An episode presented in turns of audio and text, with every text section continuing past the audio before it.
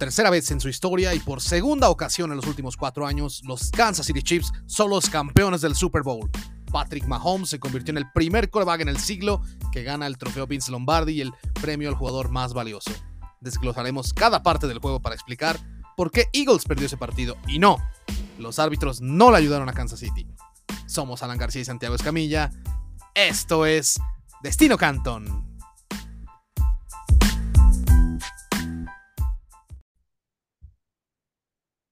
Hola, ¿qué tal? Muy buenos días, buenas tardes, buenas noches, bienvenidas y bienvenidos a un episodio más en Destino Canton. Recuerden que se pueden suscribir al canal en Spotify, buscan Destino Canton, ahí le dan eh, pues, a la opción de seguir y nos pueden calificar de la forma en la que ustedes gusten.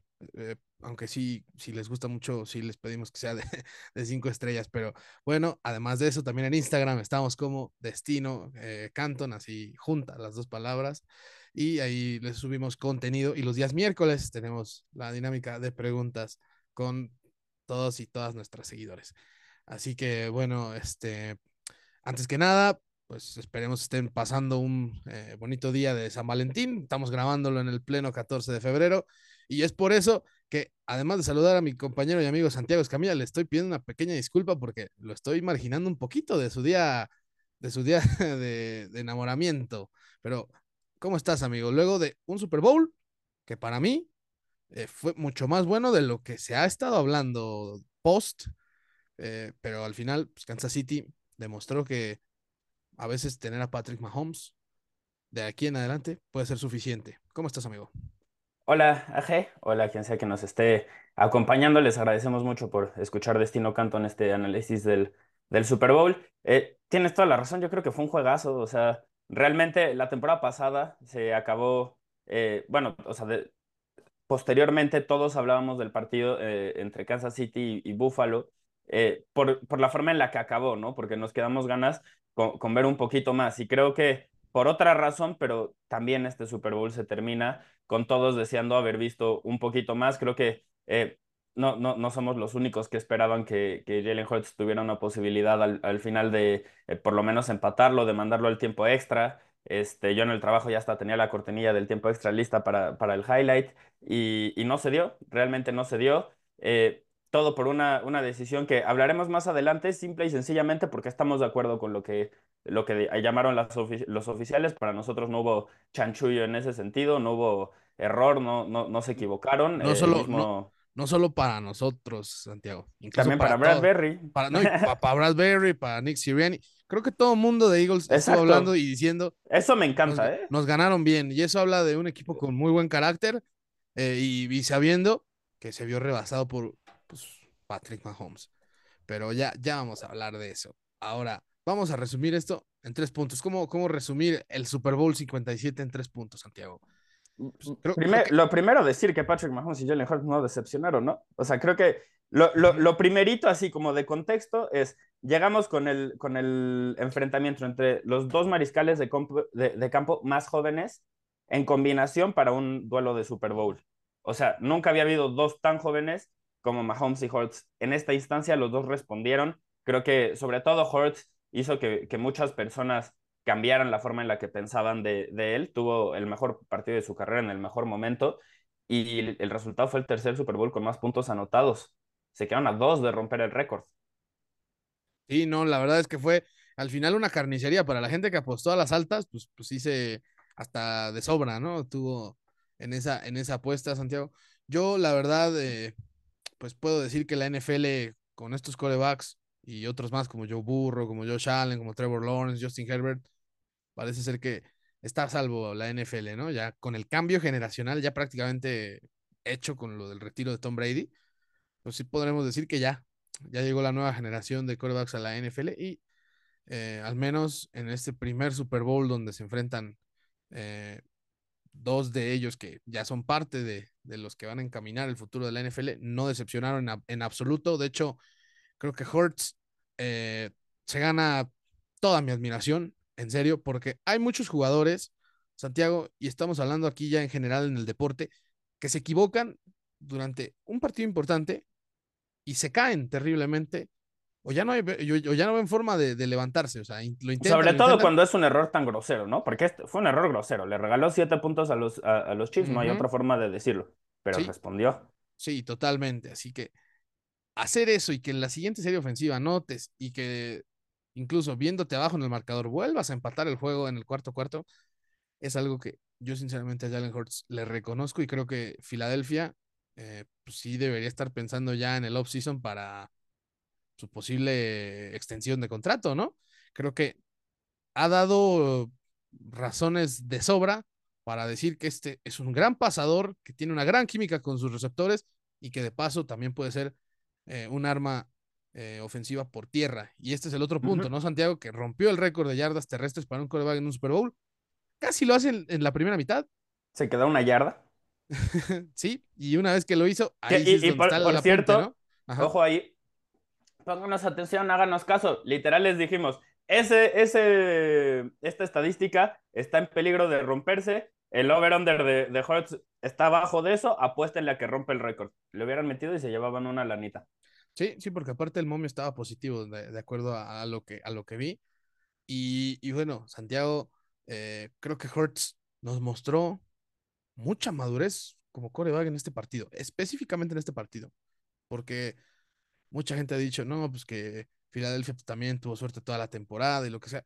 Hertz mostró un carácter que pues solo lo pueden tener los corebacks que buscan la grandeza. Y yo sé que Hertz se quedó este, muy cerca de la gloria, pero sinceramente te puedo decir este, que hizo todo lo que estaba a su alcance eh, en el partido. Ya del último pase, de la última jugada, pues no vamos a hablar. Aunque hubiera llegado el pase hasta la zona de anotación, pues realmente era muy complicado que eso sucediera, ¿no? Pero Además, ¿por, por qué se llama esa jugada Hail Mary? Porque es un, o sea, literalmente estás rezando porque algo suceda, porque caiga un milagro. Tal cual. No, o sí, sea, sí, sí, o sea, no, no lo vamos a criticar de más porque se resbaló en una jugada en la que todavía tenían la posibilidad de, de, de empatarlo. Es un error, no es tan grave, en fin. Eh, yo aquí coincido mucho, Aje, y no sé si tú lo veas igual, con lo que dice Patrick Mahomes después de, de este enfrentamiento. Porque le preguntaron sobre, sobre la actuación de Jalen Hurts y dijo, si había alguien que todavía tuviera dudas sobre Jalen Hurts, ya no, debería de, ya no deberían de existir. Las dudas las, o sea, las disipó con su actuación en el Super Bowl, creo que todos coincidimos, y por cada yarda que, que conseguía, por cada touchdown que anotaba, nada más eran oh, más ceros ahí a, a ese chequecito de, de, la extensión Sí. contractual que, que va a firmar. Y del otro lado, AG, Patrick Mahomes. Es que genuinamente, o sea, yo sé que, yo sé que muchas veces sueno como fanboy y lo, lo, lo, acepto abiertamente de Patrick Mahomes por lo que hace, pero es que ganó su segundo anillo, su segundo MVP del Super Bowl, tras liderar a los Chiefs a una remontada de 10 puntos en una pierna, porque la segunda mitad se terminó con una secuencia en la cual TJ Edwards le cae en la pierna que ya estaba lastimada y pues sale cojeando en dolor, este, cuando, cuando llega con, el, el, asistente este, de, de, los Chiefs y le pone la cabeza mientras lo están checando la pierna en el hombro y, o sea, claramente estaba dolorido, claramente estaba dolorido Patrick Mahomes. Solo han habido seis victorias de Super Bowl remontando desventajas de doble dígito en la historia y Mahomes ya consiguió dos de esas, dos de seis instancias en las que ha sucedido. Las otras dos son de Tom Brady y, y, ya después ahí hay, hay, hay, otro par que, que debí de haber anotado y no, no anoté. Este, pensé que mi memoria iba a funcionar y no funcionó en este momento, me acaba de fracasar. Pero el chiste es que tiene la misma cantidad de remontadas de doble dígito en un Super Bowl que Tom Brady. No, no, cañón. o sea, es que me, me, deja sin palabras. O sea, hay pocos jugadores que me dejan sin palabras realmente cuando quiero poner en contexto lo, lo extraordinarios que son, pero todos vimos lo que hizo Patrick Mahomes este fin de semana. Eh, creo que ustedes se deben de sentir más o menos igual que yo, o sea, de seguro los hizo gritar una o dos veces. Eh, yo, yo te lo voy a resumir así, Aje. Mi, mi, mi papá es una persona que suele eh, un poquito de juego, ya sabes cómo son los papás, tirarle a los atletas que yo, que yo más apoyo, como un poquito para que yo refuerce que sí merecen eh, ese apoyo que digo y, y si no, que, que, lo analice y vea si son tan buenos como digo. Me lo ha reclamado con Messi, me lo ha reclamado con un montón de jugadores. Uh -huh. Con Mahomes no dice nada. Con Mahomes dice, no, sí está cañón. No, es, es que sí se divierte con la defensiva. No, sí, está, es muy bueno. No, este es de élite, es otro, otro pedo. O sea, ya, ya que haya pasado este, esa, esa prueba, para mí, para mí es algo eh, especial porque literalmente eh, para él solamente han pasado esa prueba Pelé, Maradona y en este caso Mahomes. Entonces, este, en fin, es, es otro tema, yo sé que es otro tema, pero lo, de Mahomes es, es extraordinario. Eh, a mí me emociona muchísimo en un tema personal como alguien a quien le tocó cubrir su primer Super Bowl en este partido, güey, estoy encantado. O sea, de verdad, tengo tres, cuatro días sintiendo como que estoy viviendo en una película porque no podía haber escrito un mejor guion para mí personalmente con lo que pasó en el Super Bowl. Era el juego que esperaba y solo queda agradecerle, así como el hijo de Paul Roth, gracias a Mahomes por existir. No, no hay otra cosa que decir, ¿no? No sé cómo lo hayas visto tú. Yo sé que, que me explayé un poquito y me emocioné de más, pero, pero es que es lo que genera Mahomes. Eh, hay, que, hay que estar agradecidos de vivir en tiempos donde una vez que el mejor jugador que ha jugado en la historia de esta liga, Tom Brady, se ha retirado, venga Patrick Mahomes y digan, ok, creo que yo puedo encargarme al menos de cargar a la liga sobre mis hombros. Lo hizo eso el, domingo pasado. Ya hablando sobre las comparaciones que han surgido también entre Mahomes y Brady, hay que tener calma, hay que tener calma. Hay que disfrutar a Mahomes. Punto. Lo dijo bien Santiago incluso desde antes del Super Bowl. ¿Qué tal si de repente Andy Reid en un par de años o algo así se retira y le traen un, head coach este, terrible? Y por más que sea Mahomes, hay cosas que pues, no puede controlar del todo. Si es que solo, este, por ejemplo, la defensiva no la podría controlar y, y demás. Hay que disfrutar a Patrick Mahomes. Punto. Hay que dimensionar que sí, hace mucho. Si no es que más bien yo, no, no, no, voy a hacer la corrección del comentario. Nunca se había visto un coreback con estas características eso. O sea, ya más allá de que sabemos que los logros están muy lejos todavía del alcance de lo que llegó a ser Tom Brady, la habilidad que tiene Patrick Mahomes es auténtica. Y por eso eh, a la gente que la reconoce, pues, pues mis respetos, sinceramente, porque están sabiendo apreciar algo nuevo, pero además efectivo y si hasta le quieren agregar, con tintes de legendario. Eso es Patrick Mahomes. Y dimensionen todo el plantel ofensivo que tuvo este año y todas las cosas que logró hacer este año. Era un año de reconstrucción, ¿no, mamá? Sí, o, al menos era un año en el que si no llegaban al Super Bowl, sí iban a poder decir en algún momento, es que se, la verdad se fue el Chita y pues no iban a poder hacer esto.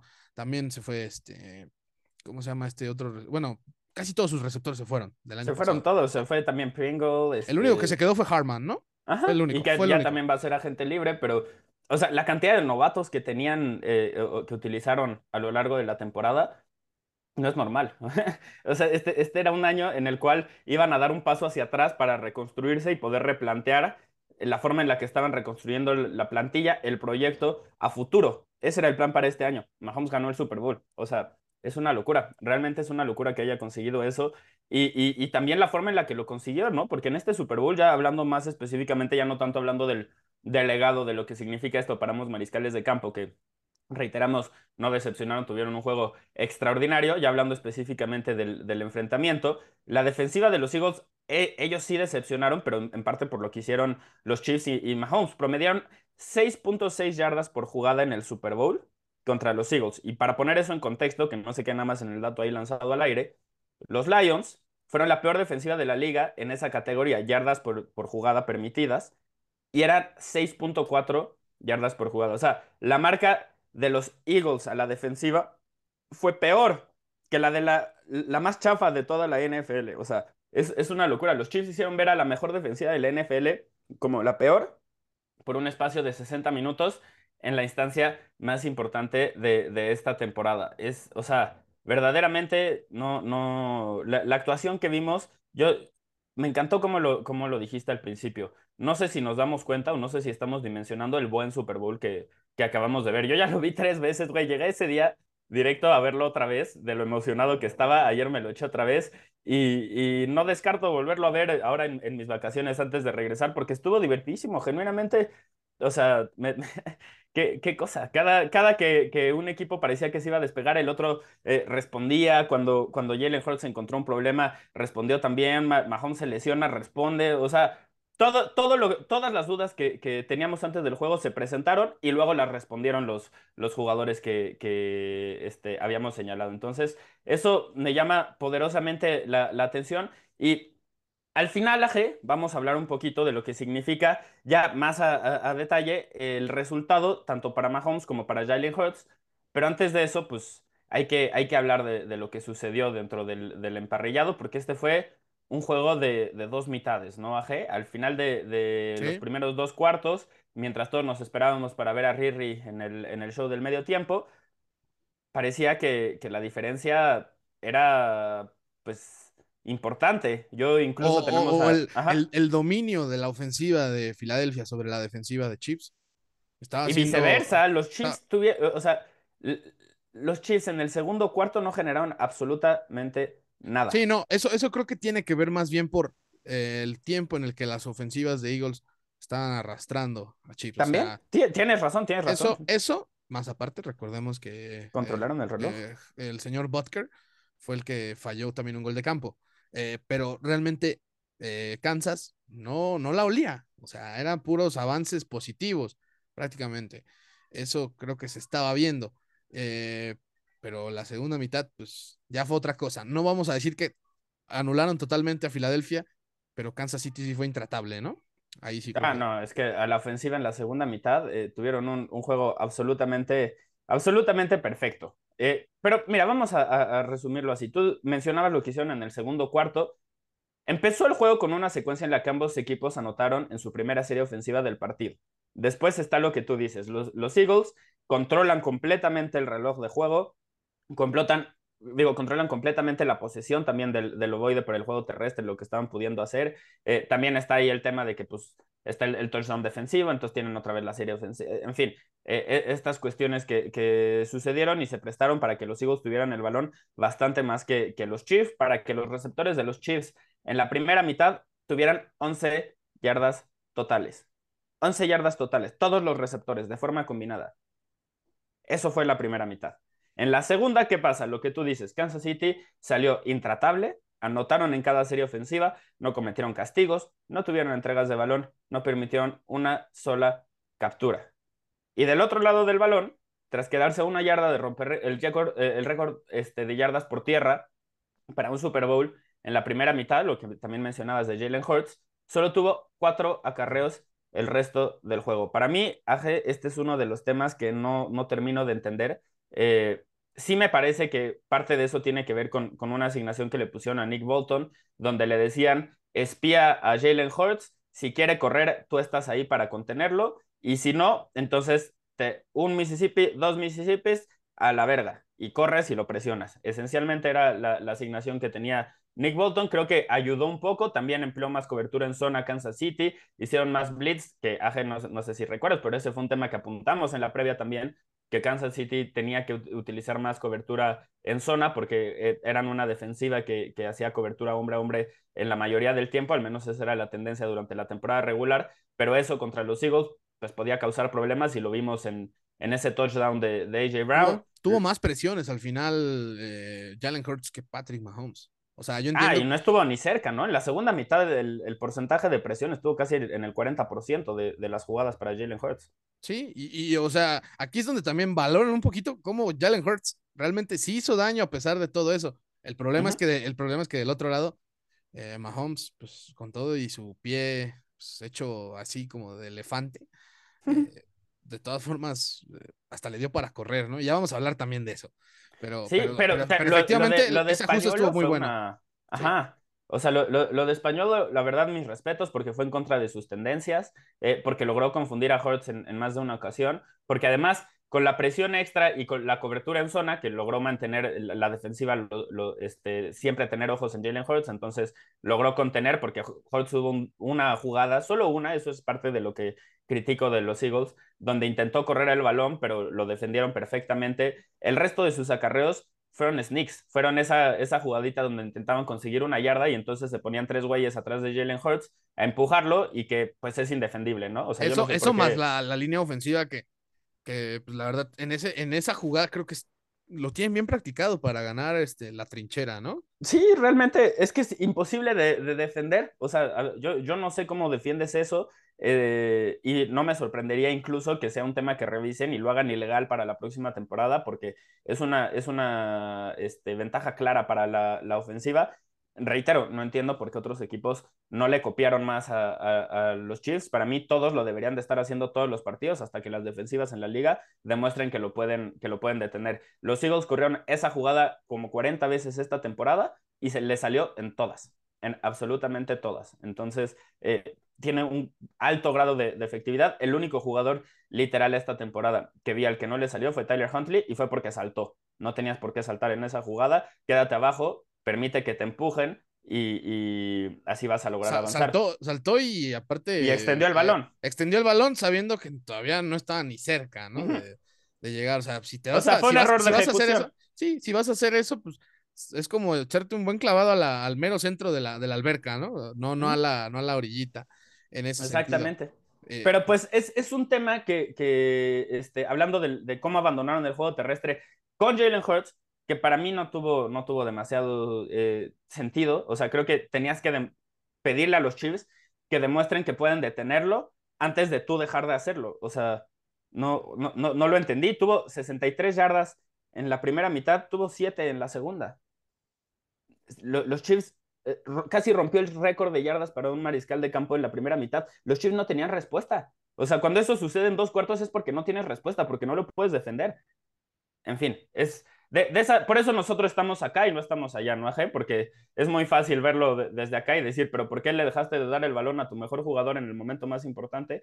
Y, en fin, no, no es algo que haya sucedido. También lo que mencionaba del Son Blitz, una cosa que, que identifiqué es que de parte del diseño de la ofensiva de los Eagles, no hubo suficientes respuestas desde mi punto de vista para responder la presión que estaban haciendo los, los Chiefs, porque eh, pues normalmente cuando tienes más jugadores presionando al mariscal de campo de los que están intentando bloquear, ahí hay una cosa que se llama hot read, y entonces esencialmente cuando la ofensiva identifica que viene una situación así, es eh, ahí este, responsabilidad del centro, del mariscal de campo, del receptor, identificar que viene la presión, cambiar una de las rutas para que se pueda deshacer del balón rápido y que no le llegue la presión. No lo hicieron. No lo hicieron, no existían esas jugadas, entonces demasiadas veces le pidieron a Jalen Hurts evade la presión y después es la jugada. Y lo consiguió. Jalen Hurts lo consiguió en más de, más de una ocasión. Consistentemente lograba hacer que, los defensivos que lo presionaban no lo pudieran taclear y generaba jugadas positivas a raíz de eso. Hubiera sido lindo que, por parte del diseño de la jugada le echaran la mano y no, no dependieran solo de lo que él podía hacer fuera de, de la estructura, ¿no? Eh, para mí esas son las principales críticas que tengo con, con Filadelfia. Eso y pues la defensiva, ¿no, Ajep? Entonces, ¿qué te parece que pasamos al otro lado del balón y analizamos qué hizo en la segunda mitad Kansas City que haya sido diferente a lo que intentaron en la primera mitad, razón por la cual tuvieron éxito y anotaron en cada serie ofensiva de los últimos dos cuartos. Entonces, yo te paso la pregunta a ti, Aje. ¿Qué fue lo que cambió en la ofensiva de Kansas City y por qué tiene que ver con el juego terrestre? Pues bueno, obviamente tiene que ver, porque aunque no lo crean, Kansas City corrió más el balón que Filadelfia. Ahí, de ahí es donde también Santiago está teniendo esa queja de por qué Filadelfia no corrió más el balón, ¿no? Con, con Jalen Hurts. Porque realmente, sí, eso, eso, es lo que tenían que, obligar, ¿no? Y es que duplicaron el porcentaje de jugadas por tierra y generaron 86 yardas más. Y la línea ofensiva es así, se, echó un juegazo, Santiago. O sea, yo ya viendo en la madrugada también el juego en, la versión All 22, eh, de veras, creo que todos dieron un juegazo. Jason Reddick prácticamente no se vio en todo el juego debido a la línea ofensiva. ¿Y eh, a qué grado fue eh, aquí regresando al ataque terrestre? Bueno, promediaron los corredores de Kansas City 4.7 yardas por acarreo antes del contacto. O sea, eso te habla de que pues, pues ya al menos en una primera oportunidad ya estabas avanzando prácticamente cinco yardas para después en dos más, avanzar otras cinco, ¿no, Santiago? Y eso da equilibrio y da eh, para que pues, puedas jugar más todavía con la defensa, ¿no? Y eso, además que es, que estas cosas creo que las venimos diciendo casi, casi como, como una especie de curso, ¿no? ¿No, Santiago? Para, para cuando quieres montar una, ofensiva. El ataque terrestre, ¿qué más te va a dar? Las dudas sobre la defensiva. Y eso significa que puedes hacer más eh, jugadas de play action. Y en este caso, Patrick Mahomes, usando el play action, eh, completó siete pases de siete, eh, de siete intentados para 77 yardas y un touchdown. Eso al final es lapidario. Si corres bien el balón, te va a ir bien en ese juego. O sea, tiene que cagarla muy duro tu coreback y Patrick Mahomes no lo iba a hacer, ni siquiera con el pie eh, hecho ahí charamusca. Y pues también algo, algo que me sorprendió mucho, usó a sus receptores y especialmente a Juju Smith Schuster lo usó mucho en el cuarto cuarto. Ah, sí, Juju alzó la mano. De hecho, Juju en ese, si no me equivoco, fue en el este eh, previo al touchdown de Kadarius Tony, ¿no? Donde recibió creo que tres o cuatro pases seguidos bueno, eh, los pases a los receptores fueron 9 de 9 para 69 yardas y dos touchdowns. Luego de que comenzó la primera mitad con 2 de 5 para 11 yardas. O sea, nada, ¿no? Aunque ese, ese dato todavía pudo haber sido un poquito mejor el de la primera mitad, aunque obviamente está limitadísimo. O sea, pasarle 5 cinco, pases nada más eh, en la primera mitad a tus receptores es una, no, no tiene mucho sentido en la NFL moderna. Pero una de esas jugadas es una tercera oportunidad. Tuvieron pocas series ofensivas y como tú lo dijiste, los Eagles controlaron el balón durante el segundo cuarto, el, tiempo de reloj, perdón. Entonces, eh, el, la posesión, el tiempo de posesión, el reloj, terrible, ahí yo haciéndome bolas con todo. ¿eh? Pero eh, entonces limitaron las oportunidades que tenían los Chiefs y en una, un pase que le mandan a Yuyu, justo que fue el que levantó la mano, bien, buen apunte ahí de, de tu parte le lanzan el, pase, él ya le había ganado el duelo a James Bradbury, lo jala, pase incompleto, no hay castigo, despejan los Chiefs. De esas cositas, de esos detallitos que, que después este, la gente por alguna razón ignora cuando se queja de, las cebras y dice que le ayudaron a los Chiefs, pero este, eso ya, ya había sucedido, ¿no? Entonces estamos hablando de que Yuyu no solo tuvo las recepciones, también generó dos castigos importantísimos, solo le, digo, solo le, llamaron uno, pero él tuvo un juego bastante, bastante decente, la verdad, en ese sentido me, me gustó bastante lo que pudo, lo que pudo hacer. Pero Aje, también tiene que ver con lo que dejaron de hacer los Eagles, ¿no? O sea, Kansas City sí hizo algunos ajustes bien, sí la intención de correr el balón estuvo más clara en la segunda mitad que en la primera y eso les ayudó bastante. Pero Eagles pero... muchas, muchas de sus marcas, muchas. O sea, las descuidaron, las descuidaron totalmente. Hay sin problemas, sin problemas, unas 10 jugadas donde se ven exhibidos terriblemente los, los defensivos de Eagles. Así, 10. Solo que hay dos que sí se ven mega obvias para toda la gente, ¿no? Porque pues, los touchdowns son los más visibles, ¿no? Al final. Y porque es el mismo concepto, además. Y, exacto, fue la misma jugada, solo que cambió de lado, ¿no? Eso, eso fue lo único, eso fue lo único que pasó. Y el receptor, que primero fue Tony en el primer touchdown y en el segundo fue Sky Moore, donde hacen una especie de movimiento de misdirection, pero se regresan al lado de donde estaban y pues el defensivo no lo sigue. Y por eso es que pues, termina, o sea, en el primero, si no me equivoco, el que queman es a Darius Slay, ¿no? Y, yo también me quedé como de Slay, ¿qué pedo? O sea, es que, ¿sabes qué? Es, por eso sirve este, pues ver los juegos e identificar cuáles son las cosas en las que se equivocan los Eagles. Ese era un error que ya habían cometido en varias ocasiones esta temporada. Eh, de hecho, uno de los protegidos de, de Andy Reid eh, Doug Peterson con, los Jaguars en el enfrentamiento que tuvieron contra los Eagles, eh, en una jugada con Jamal Agnew, los queman exactamente en el mismo concepto. Jamal Agnew en motion se va del lado derecho de la formación, empieza a correr como si fuera a ir hacia el izquierdo, hacen el snap, justo en el momento en el que el centro mueve el balón, este güey planta el pie en el suelo y sale corriendo este, hacia la zona de anotación.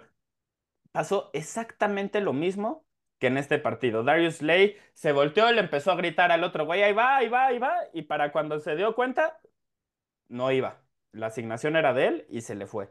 Entonces, claramente ahí hubo un par de, errores en las asignaciones, pero es un tema que pues ya, ya había sucedido a lo largo de la temporada, no lo corrigieron y los Chiefs los quemaron en, varias ocasiones con, con, esa, con esa jugada. El touchdown de Kadarius Stoney tenía casi 10 yardas de, separación, o sea, lo hizo mierda completamente. El de Sky Moore estuvo tan grosero que ayer, te, mandé una foto, lo vamos a subir al rato al Instagram no sale, no sale, ni un, no sale ni un defensa del All 20, en la toma del All 22 no hay ni un Exactamente.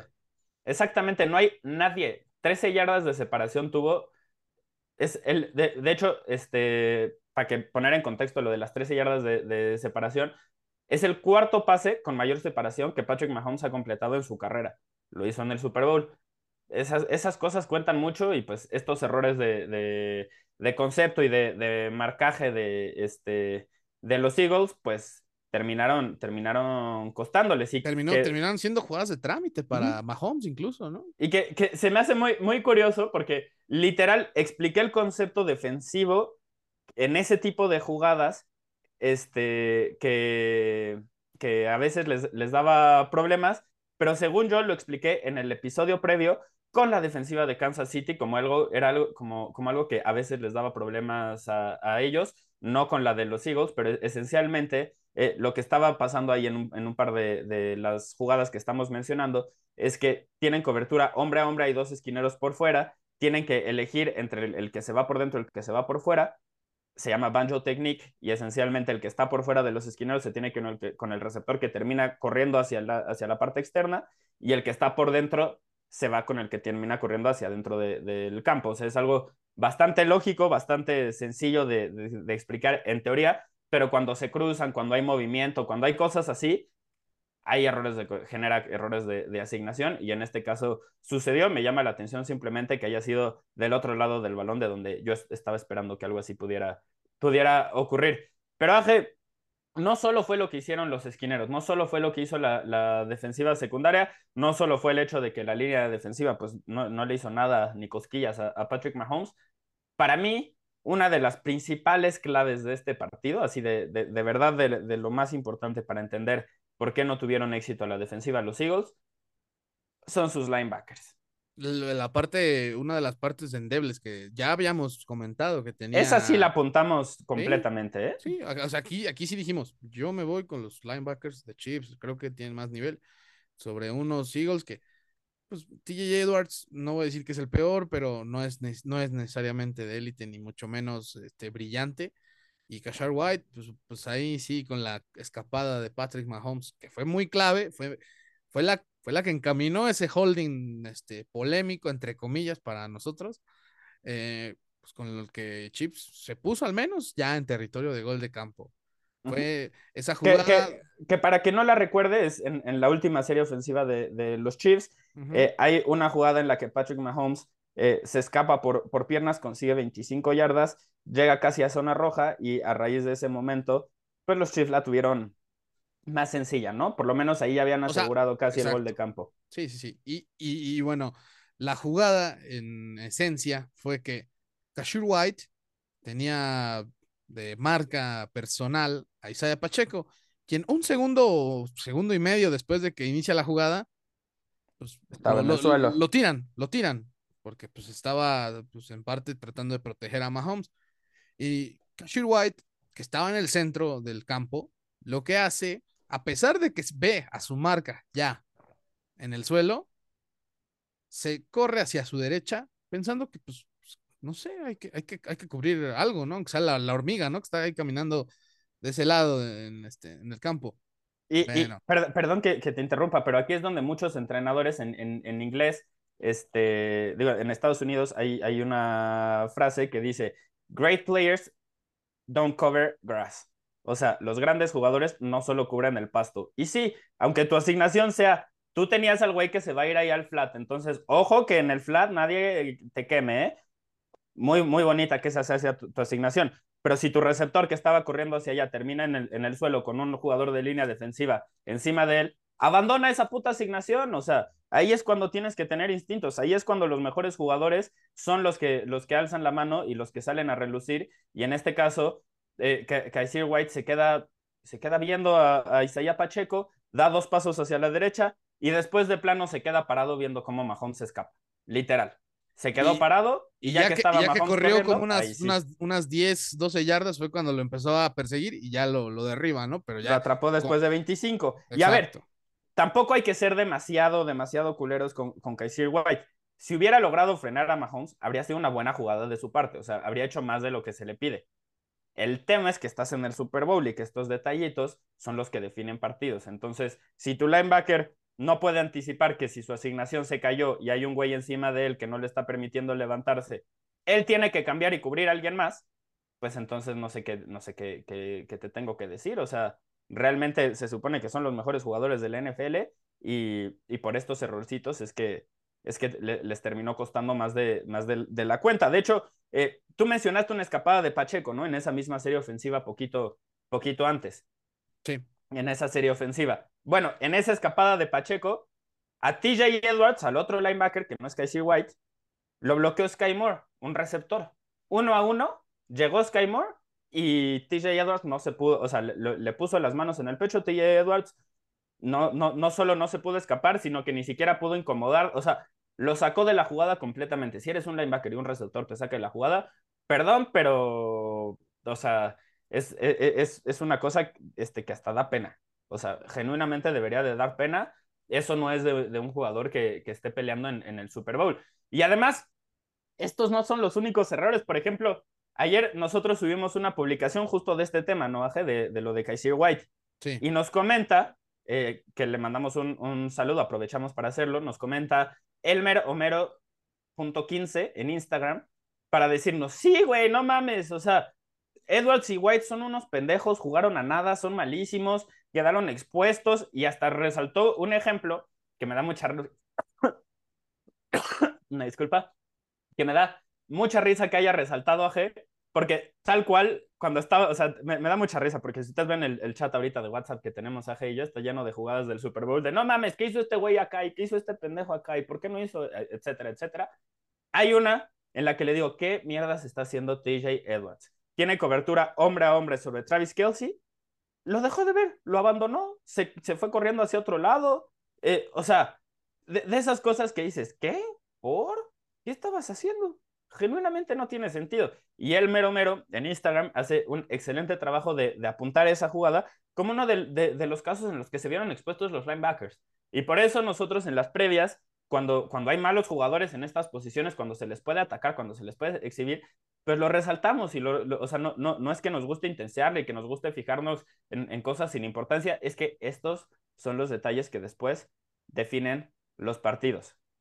Y sobre todo, lo de Kaiser White y lo de, perdón, perdón, ya, ya lo, lo, termino con esto. Sobre todo lo de Kaiser White y lo de TJ Edwards, no sé cómo lo veas tú, pero para mí el, el, el contraste comparándolo a los linebackers, a los apoyadores de los Chiefs en este partido, pues no mames, es que hace incluso mayor la diferencia de, de el rendimiento que, que, tuvieron porque Nick Bolton tuvo un juegazazazo, o sea, para mí fue el mejor jugador de la defensiva de, Kansas City, por encima, por ejemplo, de Chris Jones o de, otros jugadores. Para mí, es que, Nick Bolton fue el mejor en el Super Bowl. Es que, es que básicamente yo creo que Staken sí le dijo a la, a la defensiva de Chips, gánenos con quien sea, menos con ese güey. Y sí lo hicieron. Lo hicieron con Nick Bolton.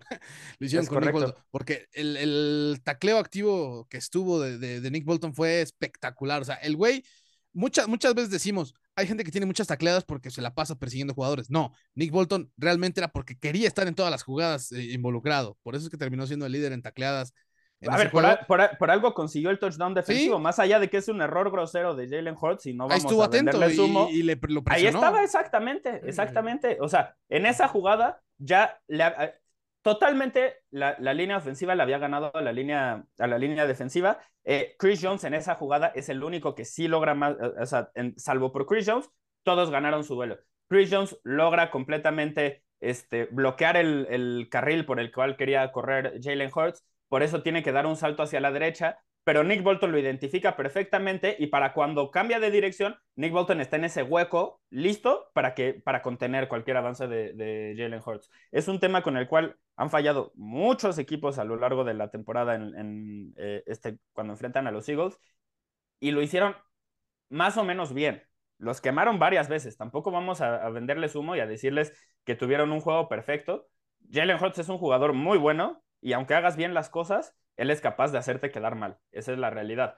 Y, es lo que sucedió en este partido. Pero concuerdo completamente. Lo de, lo de Bolton, especial. Willie Gate tuvo un juego muy bueno también, más allá de que sí lo quemaron en, un par de jugadas. Y para mí el que flasheó muchísimo y me encantaría verlo en, un rol mayor eh, el resto, digo, la próxima temporada y, me sorprende, o sea, te lo dije así, no, no, yo creo que, que Leo Chenal, el novato, le acaba de comer el, mandado a, Willie Gay en el Super Bowl. Lo volví a ver, ya, ya desde que hice ese comentario ya volví a ver el juego otra vez y me o sea, hubo dos, tres jugadas en las que otra vez dije, ah, no mames, ¿ese Shenao? ¿Qué pedo? O sea, genuinamente me llamó mucho la atención, me gustó y sobre todo lo que me llamó la atención es que lo confundí con George Karlaftis en un par de jugadas, porque lo pusieron en el edge en varias ocasiones. Y yo decía, ay, mira, ahí está Karlaftis haciendo la jugada. Ah, no, ese no. Ah, qué pedo. Entonces... Es que, es que aquí es donde también empezamos a ver, no, no precisamente un héroe desconocido, pero sí jugadores que estuvieron involucrados en el Super Bowl y que decías, normalmente este güey no, no, no, no es de los destacados de esta defensiva. Y aquí. No, para nada. Y aquí realmente sí, este, Chanel sí lo, sí lo hizo bastante bien, ¿no? Y, y pues, eh, en esencia, Chips creo que hizo al menos ese eh, ímpetu de robar un balón, hizo lo suficiente para poder robar un balón y que eso sí se viera reflejado en el resultado final. Eagles no.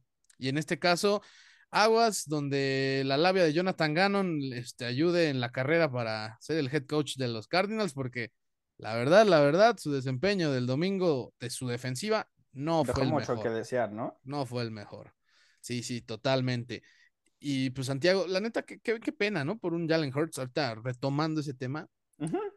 Me parece eh. buenísimo que hablemos de Jalen Hurts, ya, ya, hablamos de la defensiva, de los errores que cometieron. Jalen Hurts tuvo la actuación que tuvo a pesar de, de su equipo en muchas instancias. O sea, no le echaron la mano tanto como a lo largo de toda la temporada lo habían hecho.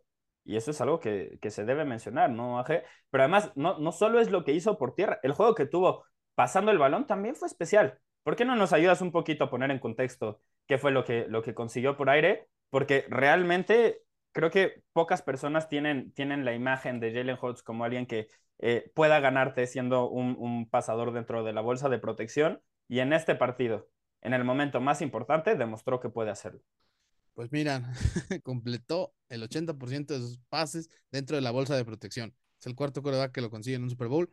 Y pues tampoco nos sorprende porque al menos a Santiago y a mí no. Y estoy seguro que a la gente que nos estuvo escuchando todo este año tampoco, porque le estuvimos diciendo, Jalen Hurts es un dios cuando tiene este, una bolsa de protección limpia. Eh, solo en cuatro... Era el mejor del NFL, ¿no? En, esa, en ese rubro. Sí, sí, totalmente. Y, y bueno, Solo en cuatro ocasiones un coreback en un Super Bowl ha registrado este, 300 yardas por ahí, tres touchdowns por tierra. Ah, no, perdón, en la historia de la NFL, así ya en general. Sí, no, no, no solo en un Super Bowl, este lo hizo en un Super Bowl, lo cual es una locura, pero. Sí, y eh, de esas cuatro actuaciones de 300 yardas por aire y tres touchdowns por tierra, eh, Jalen Hurst tiene, tiene dos de esas cuatro. Las otras, si no me equivoco, son de Lamar Jackson y de Cam Newton. No, es Doug Prescott y es un güey de los 40 que no me acuerdo cómo se llama porque ah, no lo conocía. De, los, bueno, que de los 40 a lanzar para 300 yardas por aire, pues, está cañón, ¿no? Pero miren, mm, acabo de mencionar a dos que son creo que de lo mejor en cuanto a ese tipo de números y no y estaban ahí. Lo consiguieron. Y Jalen Hurts, y Jalen Hurts tiene, sí, totalmente, Jalen Hurts tiene dos de esas cuatro, así que eso, eso está muy cañón. Güey, y aquí, aquí sí citamos a Patrick Mahomes, otra vez.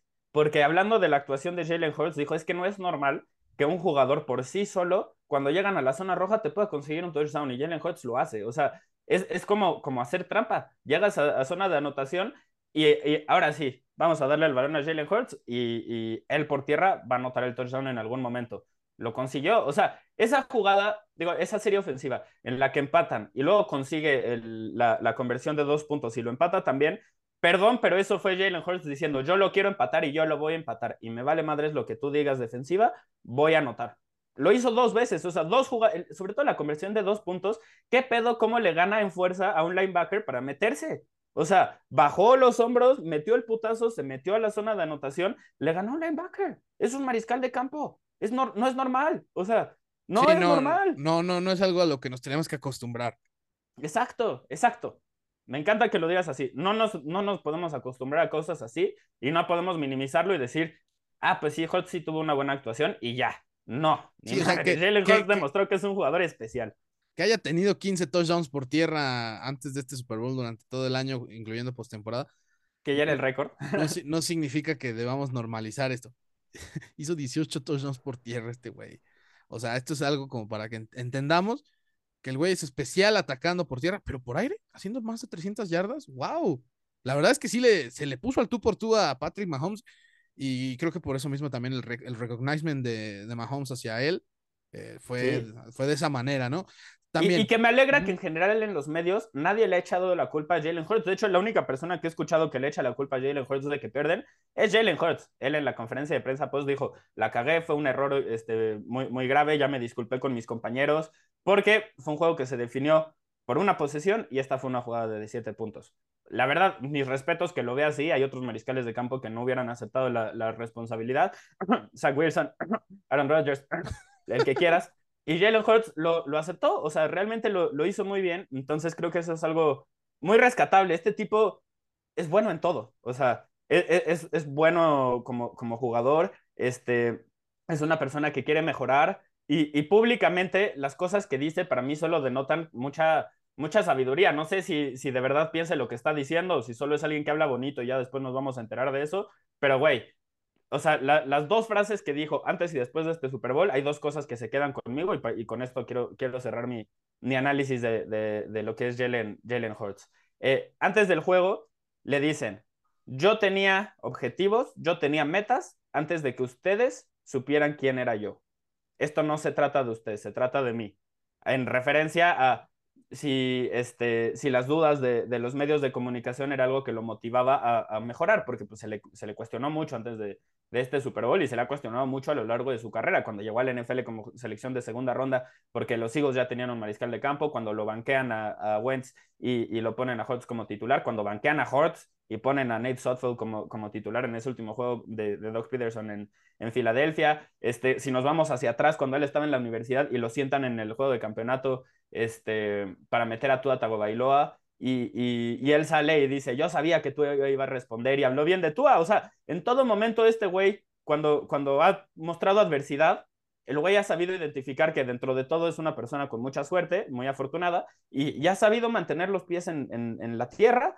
Y eso, eso me parece muy valioso. No es normal que los atletas este, sean así de, de humildes y este güey sí lo es, entonces hay que, hay que rescatarlo. Y después de, del partido, le preguntan, oye, ¿qué, qué, qué va a pasar con esto? ¿Qué, qué lección te llevas de, de esto? Y dijo, pues eh, solo, solo queda, queda de dos cuando, cuando cometes errores y cuando te equivocas. Este, te puedes quedar lamentándote de lo que sucedió o, te puede, o puedes aprender de, de, lo que acaba de pasar e intentar mejorar. Yo sé qué es lo que voy a hacer.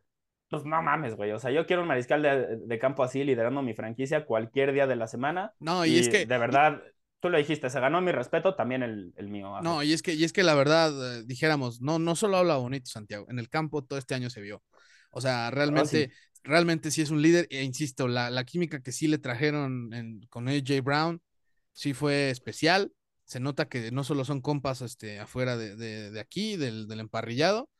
Eh, yo creo que este, este, este cuate, sí, aquí sí dieron muy bien con, con el pick, los Eagles, y que lo rescataron a tiempo también, porque ya lo estaban desperdiciando, ¿no? Eh, y bueno, ya nada más para cerrar con Hurts, ha habido seis jugadores que han anotado tres touchdowns por tierra en un Super Bowl. Entre ellos, no sé, pienso en Emmitt Smith, en Terrell Davis, que son, ah, fueron incluso MVPs, ¿no? De, del Super Bowl. Bueno, ni uno había sido coreback hasta, hasta eh, el domingo pasado que fue Jalen Hurts. Y también Jalen Hurts eh, entró este, a la lista selecta de cinco corebacks en la historia nada más que han liderado sus equipos en yardas por tierra. Eso sí, el único que lo ganó fue en su momento Steve Young, que también uh -huh. le legendario, ¿no? Este, pero eso y son... que te habla, te habla, te habla mucho de que si, o sea, pues necesitas que le echen la mano, ¿no? Lo que, lo que hemos resaltado dos, tres veces ¿Sí? en este episodio, no le ayudaron como lo hicieron a lo largo de la temporada, él respondió, le, le faltó al resto del equipo el, alzar la mano, dar un paso hacia adelante. Sí, sí, sí, totalmente. Y eso siempre, siempre tienes que ir acompañado de algo. O sea, fue una carnicería el, el domingo, pero al menos eh, la defensiva de Chips dijo, ok, yo hice lo que más pude y le robé un balón a Xa Hortz. Y lo presionaron en el resto de las jugadas. O sea, no fue fácil. Lo que consiguió Hortz no fue fácil. Más sí, allá no. de que los dominó, tuvo más de 300 yardas por aire, tuvo casi 100 por tierra, tuvo cuatro touchdowns totales. O sea, los dominó completamente. Sí, sí, pero quizá, no fue fácil, no le regalaron quizá, nada. Si quizá las defensivas hubieran cambiado de rol, capaz que estamos hablando de otro campeón, ¿eh? Porque, ah, yo estoy seguro, yo porque, estoy seguro. Porque así, así fue. Por, y la, ahora... por la actuación que tuvieron, sí. O sea, la de los Eagles, para mí es lo más decepcionante de este Super Bowl. Tal cual, lo más decepcionante. No hay nada que me haya decepcionado más que la forma en la que jugaron, el hecho de que la línea defensiva no haya podido ejercer presión constante sobre Patrick Mahomes, el hecho de que y sabiendo no que tenían profundidad para hacerlo todo el tiempo. Exacto, exacto, y, que, y, muchos decepcionaron. Reddick, tú lo dijiste, desaparecido, eh, salvo por una serie ofensiva que fuerzando un 3 y fuera en, el segundo cuarto, desaparecido completamente este, Jason Reddick. Eh, Josh Sweat, la neta, güey, o sea, yo llevo dos años hablando muy bien de él y me dio un poco de pena haber dicho que él podía ser un MVP del, Super Bowl. Lo hicieron ver mal, hubo jugadas en las que alas cerradas o, fullbacks lo bloqueaban por tierra completamente, lo sacaban de la jugada eh, le, faltó intensidad, o sea, yo, yo, no sé, yo no sé si jugó enfermo, yo no sé si jugó nervioso, yo no, sé qué haya pasado, pero le faltó demasiada intensidad para, para el Super Bowl. O sea, realmente parecía que estaba jugando un juego de, de, pretemporada, no, no el más importante del año, y no sé qué haya sido, pero tuvo un partido bastante, bastante malito, salvo, o sea, salvo una jugada en la que logró poner presión sobre Mahomes, que de todos modos escapó y se deshizo del balón, no hizo nada, no hizo nada en, este partido, no, y... a mí me decepciona, y el resto, pues, más o menos igual, Graham no hizo nada. Pero, pero, pero, ¿sabes algo? es, eso, eso que decías de sobre si estuvo lesionado o algo así, pues a veces no es tanta no, no, no, o sea, yo entiendo que puede ser no, no, no, no es excusa, no sé. Porque, porque ves, a, ves a Lane Johnson que ya después se, reporta, se reporta que jugó toda la postemporada con el aductor este, pues, desgarrado. es como de, güey, o sea, hay, gente que neta eh, también mentalmente está muy fuerte, está muy Güey, ¿viste la pierna de Mahomes? ¿Viste? o sea, no, no, sé si viste las fotos de la pierna de Mahomes este, en entrevistas en el Rocket Room y, y etcétera, etcétera no mames, o sea, su pierna es un moretón gigante. Sí, yo, yo por eso decía lo, de, lo del pie de elefante, porque sí, sí, realmente no, no, no. así, así se pudo mover durante todo el juego. Pero es que, ahí insisto, también la fuerza mental que tenga un jugador cuenta mucho y ahí es cuando aprecias tener a esos jugadores en tu equipo. Y, por eso saber jugar lesionado es una habilidad importantísima en la NFL, porque llega un momento de la temporada en la que todos están lesionados y, de todos modos siguen produciendo. Entonces, este, es algo o, importante. O, al, menos están jugando tocados, ¿no? Este, varias, varias semanas. Y hablando. El mismo Holtz jugó tocado, por cierto. Sí, desde el hombro. No se dice. Sí, exacto. Y, hablando de jugadores que, qué bueno que los tienes en tu equipo. Bueno, aquí Chips pues, sí usó bien a sus novatos, ¿no, Santiago? Hablando de Pacheco, que fue pues, uno de los haces bajo la manga ahí de, de Andy Reid por, con sus 76 yardas por tierra y su touchdown. Sky Moore, que anotó ese touchdown, que fue el que ya, ya del que ya hablamos. Trent McDuffie, que si bien permitió ese touchdown de AJ Brown, donde se vio rebasado por, por el 11 de los Eagles, pero realmente fuera de eso, creo que tuvo una actuación decente y no permitió más, este, más daño, ¿no? Y, ya también repetías con Leo Chenal, con sus seis tacleadas y una captura. Este cuate, pues, se hizo presente, ¿no? O sea, no voy a decir que eh, se robó las portadas o lo que sea, pero entre los defensivos, para mí, fue uno de los tres más activos seguramente de la, de la defensiva de Chips. Y es aquí donde pues, te empiezas a ganar más votos para ser titular los siguientes años o hacerte ya un lugar en, un equipo, ¿no, Santiago? No solo que llegaste porque pues, te eligieron y pues, tienes que estar ahí por tu contrato de novato y lo que sea. Oh, no, ya te haces de un lugar en ese sentido.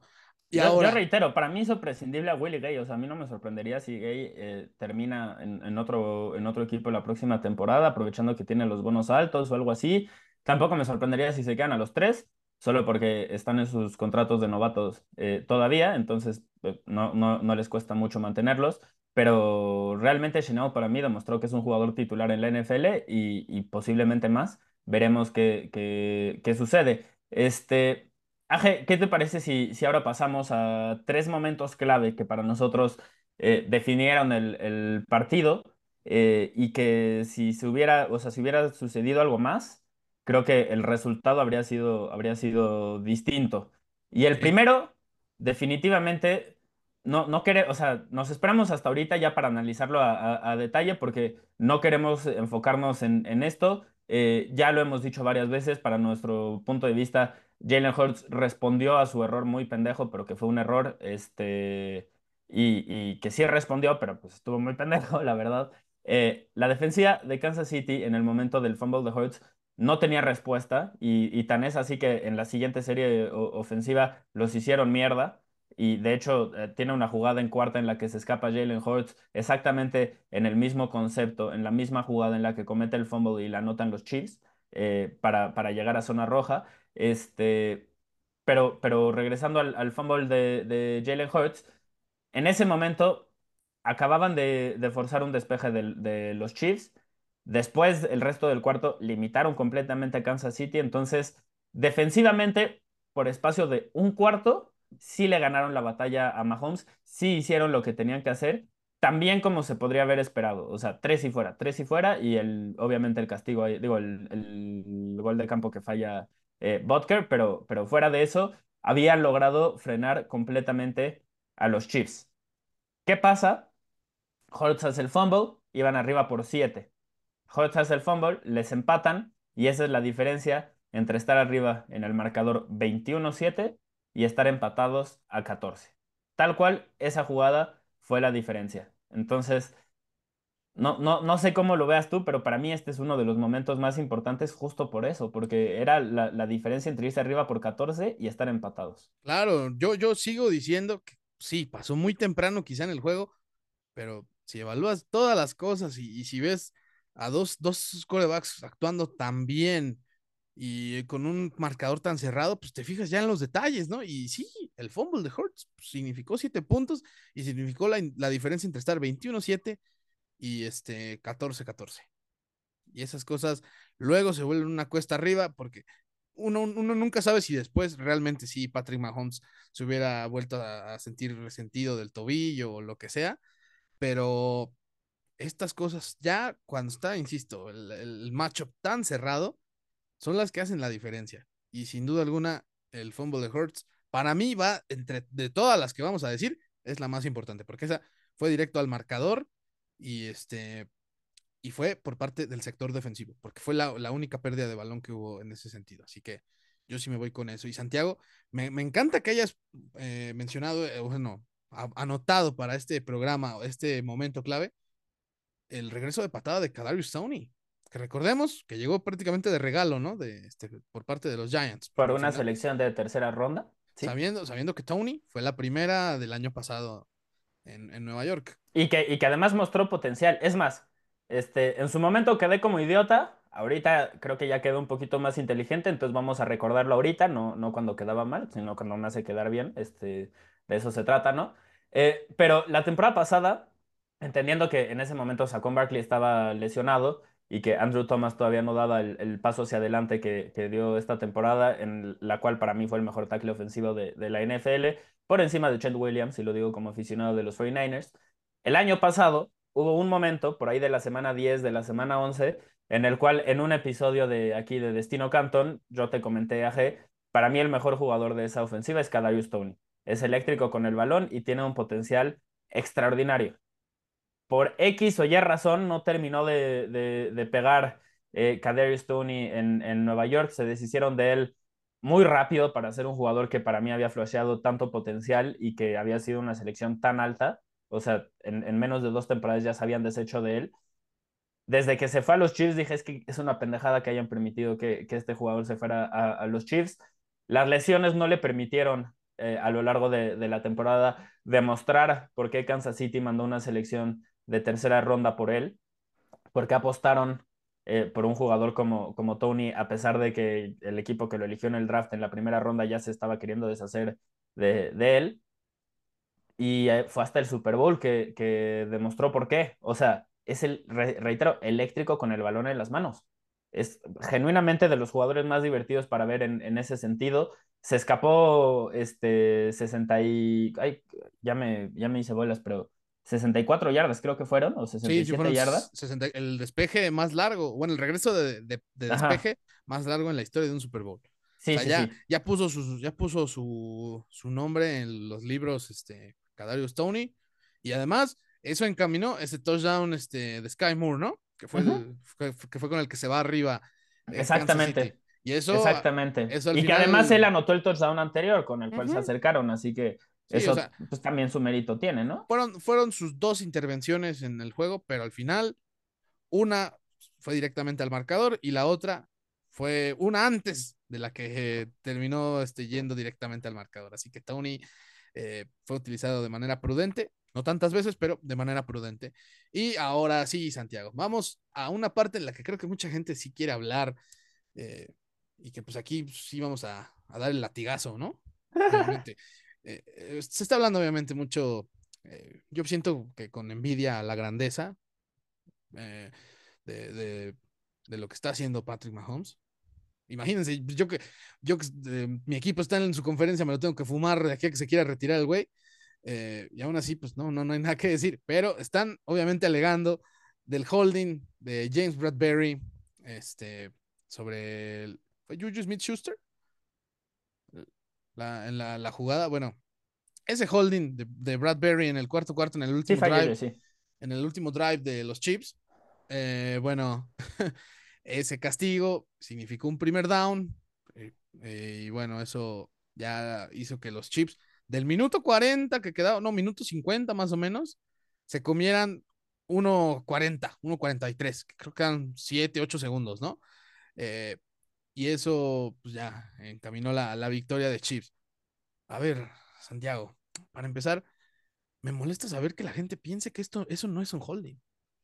Eso, Totalmente, güey. si, no, si no lo agarra, se escapa este Yuyu para un touchdown. Tal cual. O sea, había quemado a Bradbury completamente con, con la ruta que, que, había corrido.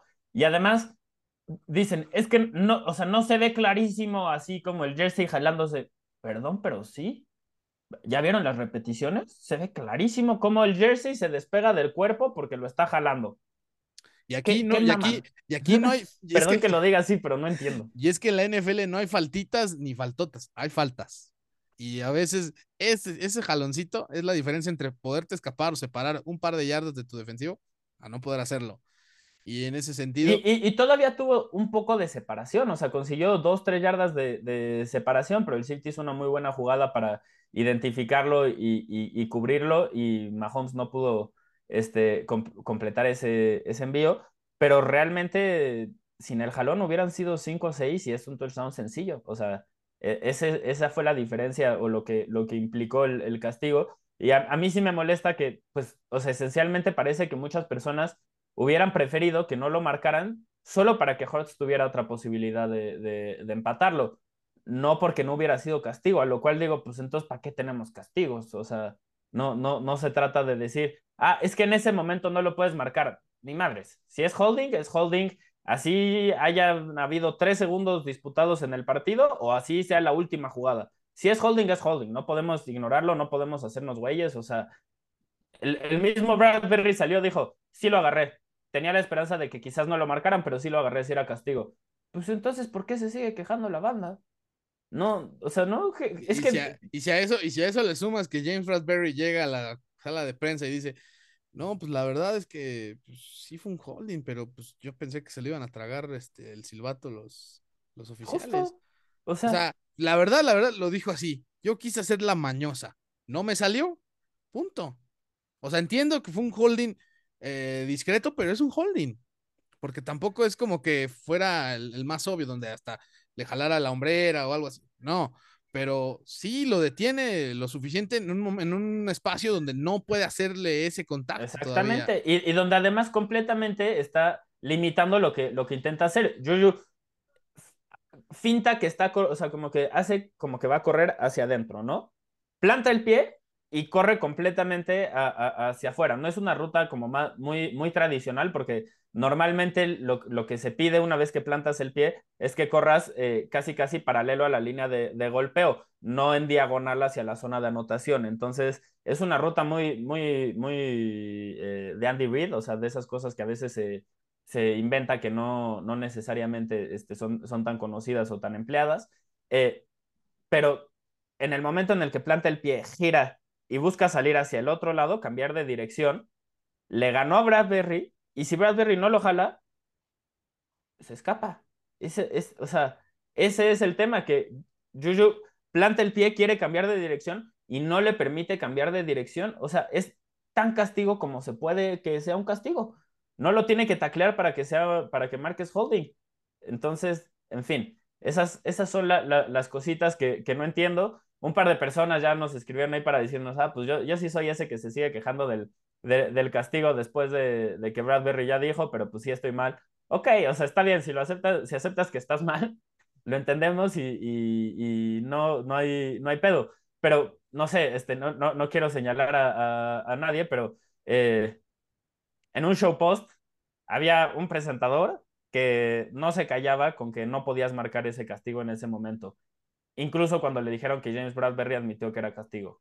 Perdón, pero pues hay gente que solo quiere pensar lo que, lo que quiere pensar sin importar en la evidencia y no altera su, su percepción, no altera su opinión. Nosotros les prometemos que aquí en Destino Canton jamás seremos de esas personas. Siempre vamos a intentar que si nos dan evidencia nueva, si, si, si estamos debatiendo con ustedes y, nos argumentan bien y nos hacen ver algo que no, no habíamos visto nosotros, lo vamos a reconocer. Si cometemos un error, lo vamos a reconocer. Hemos cometido errores. El fin de semana en una publicación cometimos un error de redacción que generó cierta confusión. Lo aceptamos, no quitamos la, la, publicación porque no somos perfectos. Esto no se trata de, de fingir que somos perfectos y que fingir que, que hacemos todo bien y, y etcétera, etcétera se trata de, ah, pues, un poquito ver lo que está sucediendo, considerar toda la información y después dar una opinión informada, ¿no? Intentar analizar desde esa perspectiva, no de vender narrativas y de empujar narrativas solo por empujar narrativas. O sea, eso, perdón, pero qué hueva, y hay 600 mil así, no, no vamos a intentar hacer eso aquí, entonces... Este, a mí la verdad esa parte sí me, sí me molestó. yo, yo, yo, yo salvo que siempre deseo que pierdan los Baltimore Ravens, yo estoy totalmente de acuerdo con Santiago, y aún así yo sé, yo sé reconocer si llegan a ganar con autoridad y todo ese tipo de cosas. Aquí no somos mamarrachos, o si lo somos, somos por unos microsegundos, pero no diciendo esas cosas así. Y, si lo somos y nos lo merecemos, o sea, este fin de semana hubo alguien que nos mentó la madre en, en los, este, e, e, en los mensajes de Instagram, lo platicamos y terminó diciendo, bueno, pues sobres, voy a seguir viendo su contenido porque me gusta mucho, voy a escuchar su podcast, que les vaya muy bien, pero yo sí creo que se merecía la mentada de madre pues muy respetable. Si creen que nos la merecemos y nos lo argumentan y es con respeto, pues está bien. O, bueno, no, sé, bueno, es que, no sé cómo sería una mentada con respeto, pero, pero o sea, la, aceptaría, la aceptaría con argumentos sólidos nada más y diría, pues es que aquí también es cosa de opiniones, ¿no? Sí, también este, esa, es tu postura, está bien, eh, aunque entiendo que pues, puede ser, eh, puede ser ahora sí que eh, muy bien, muy bien refutado, ¿no? el asunto. Pero, pero, pero hasta ahí, nada más hasta ahí. Pero, pero sí, damas y caballeros, en Destino Canton, los Chips ganaron legalmente.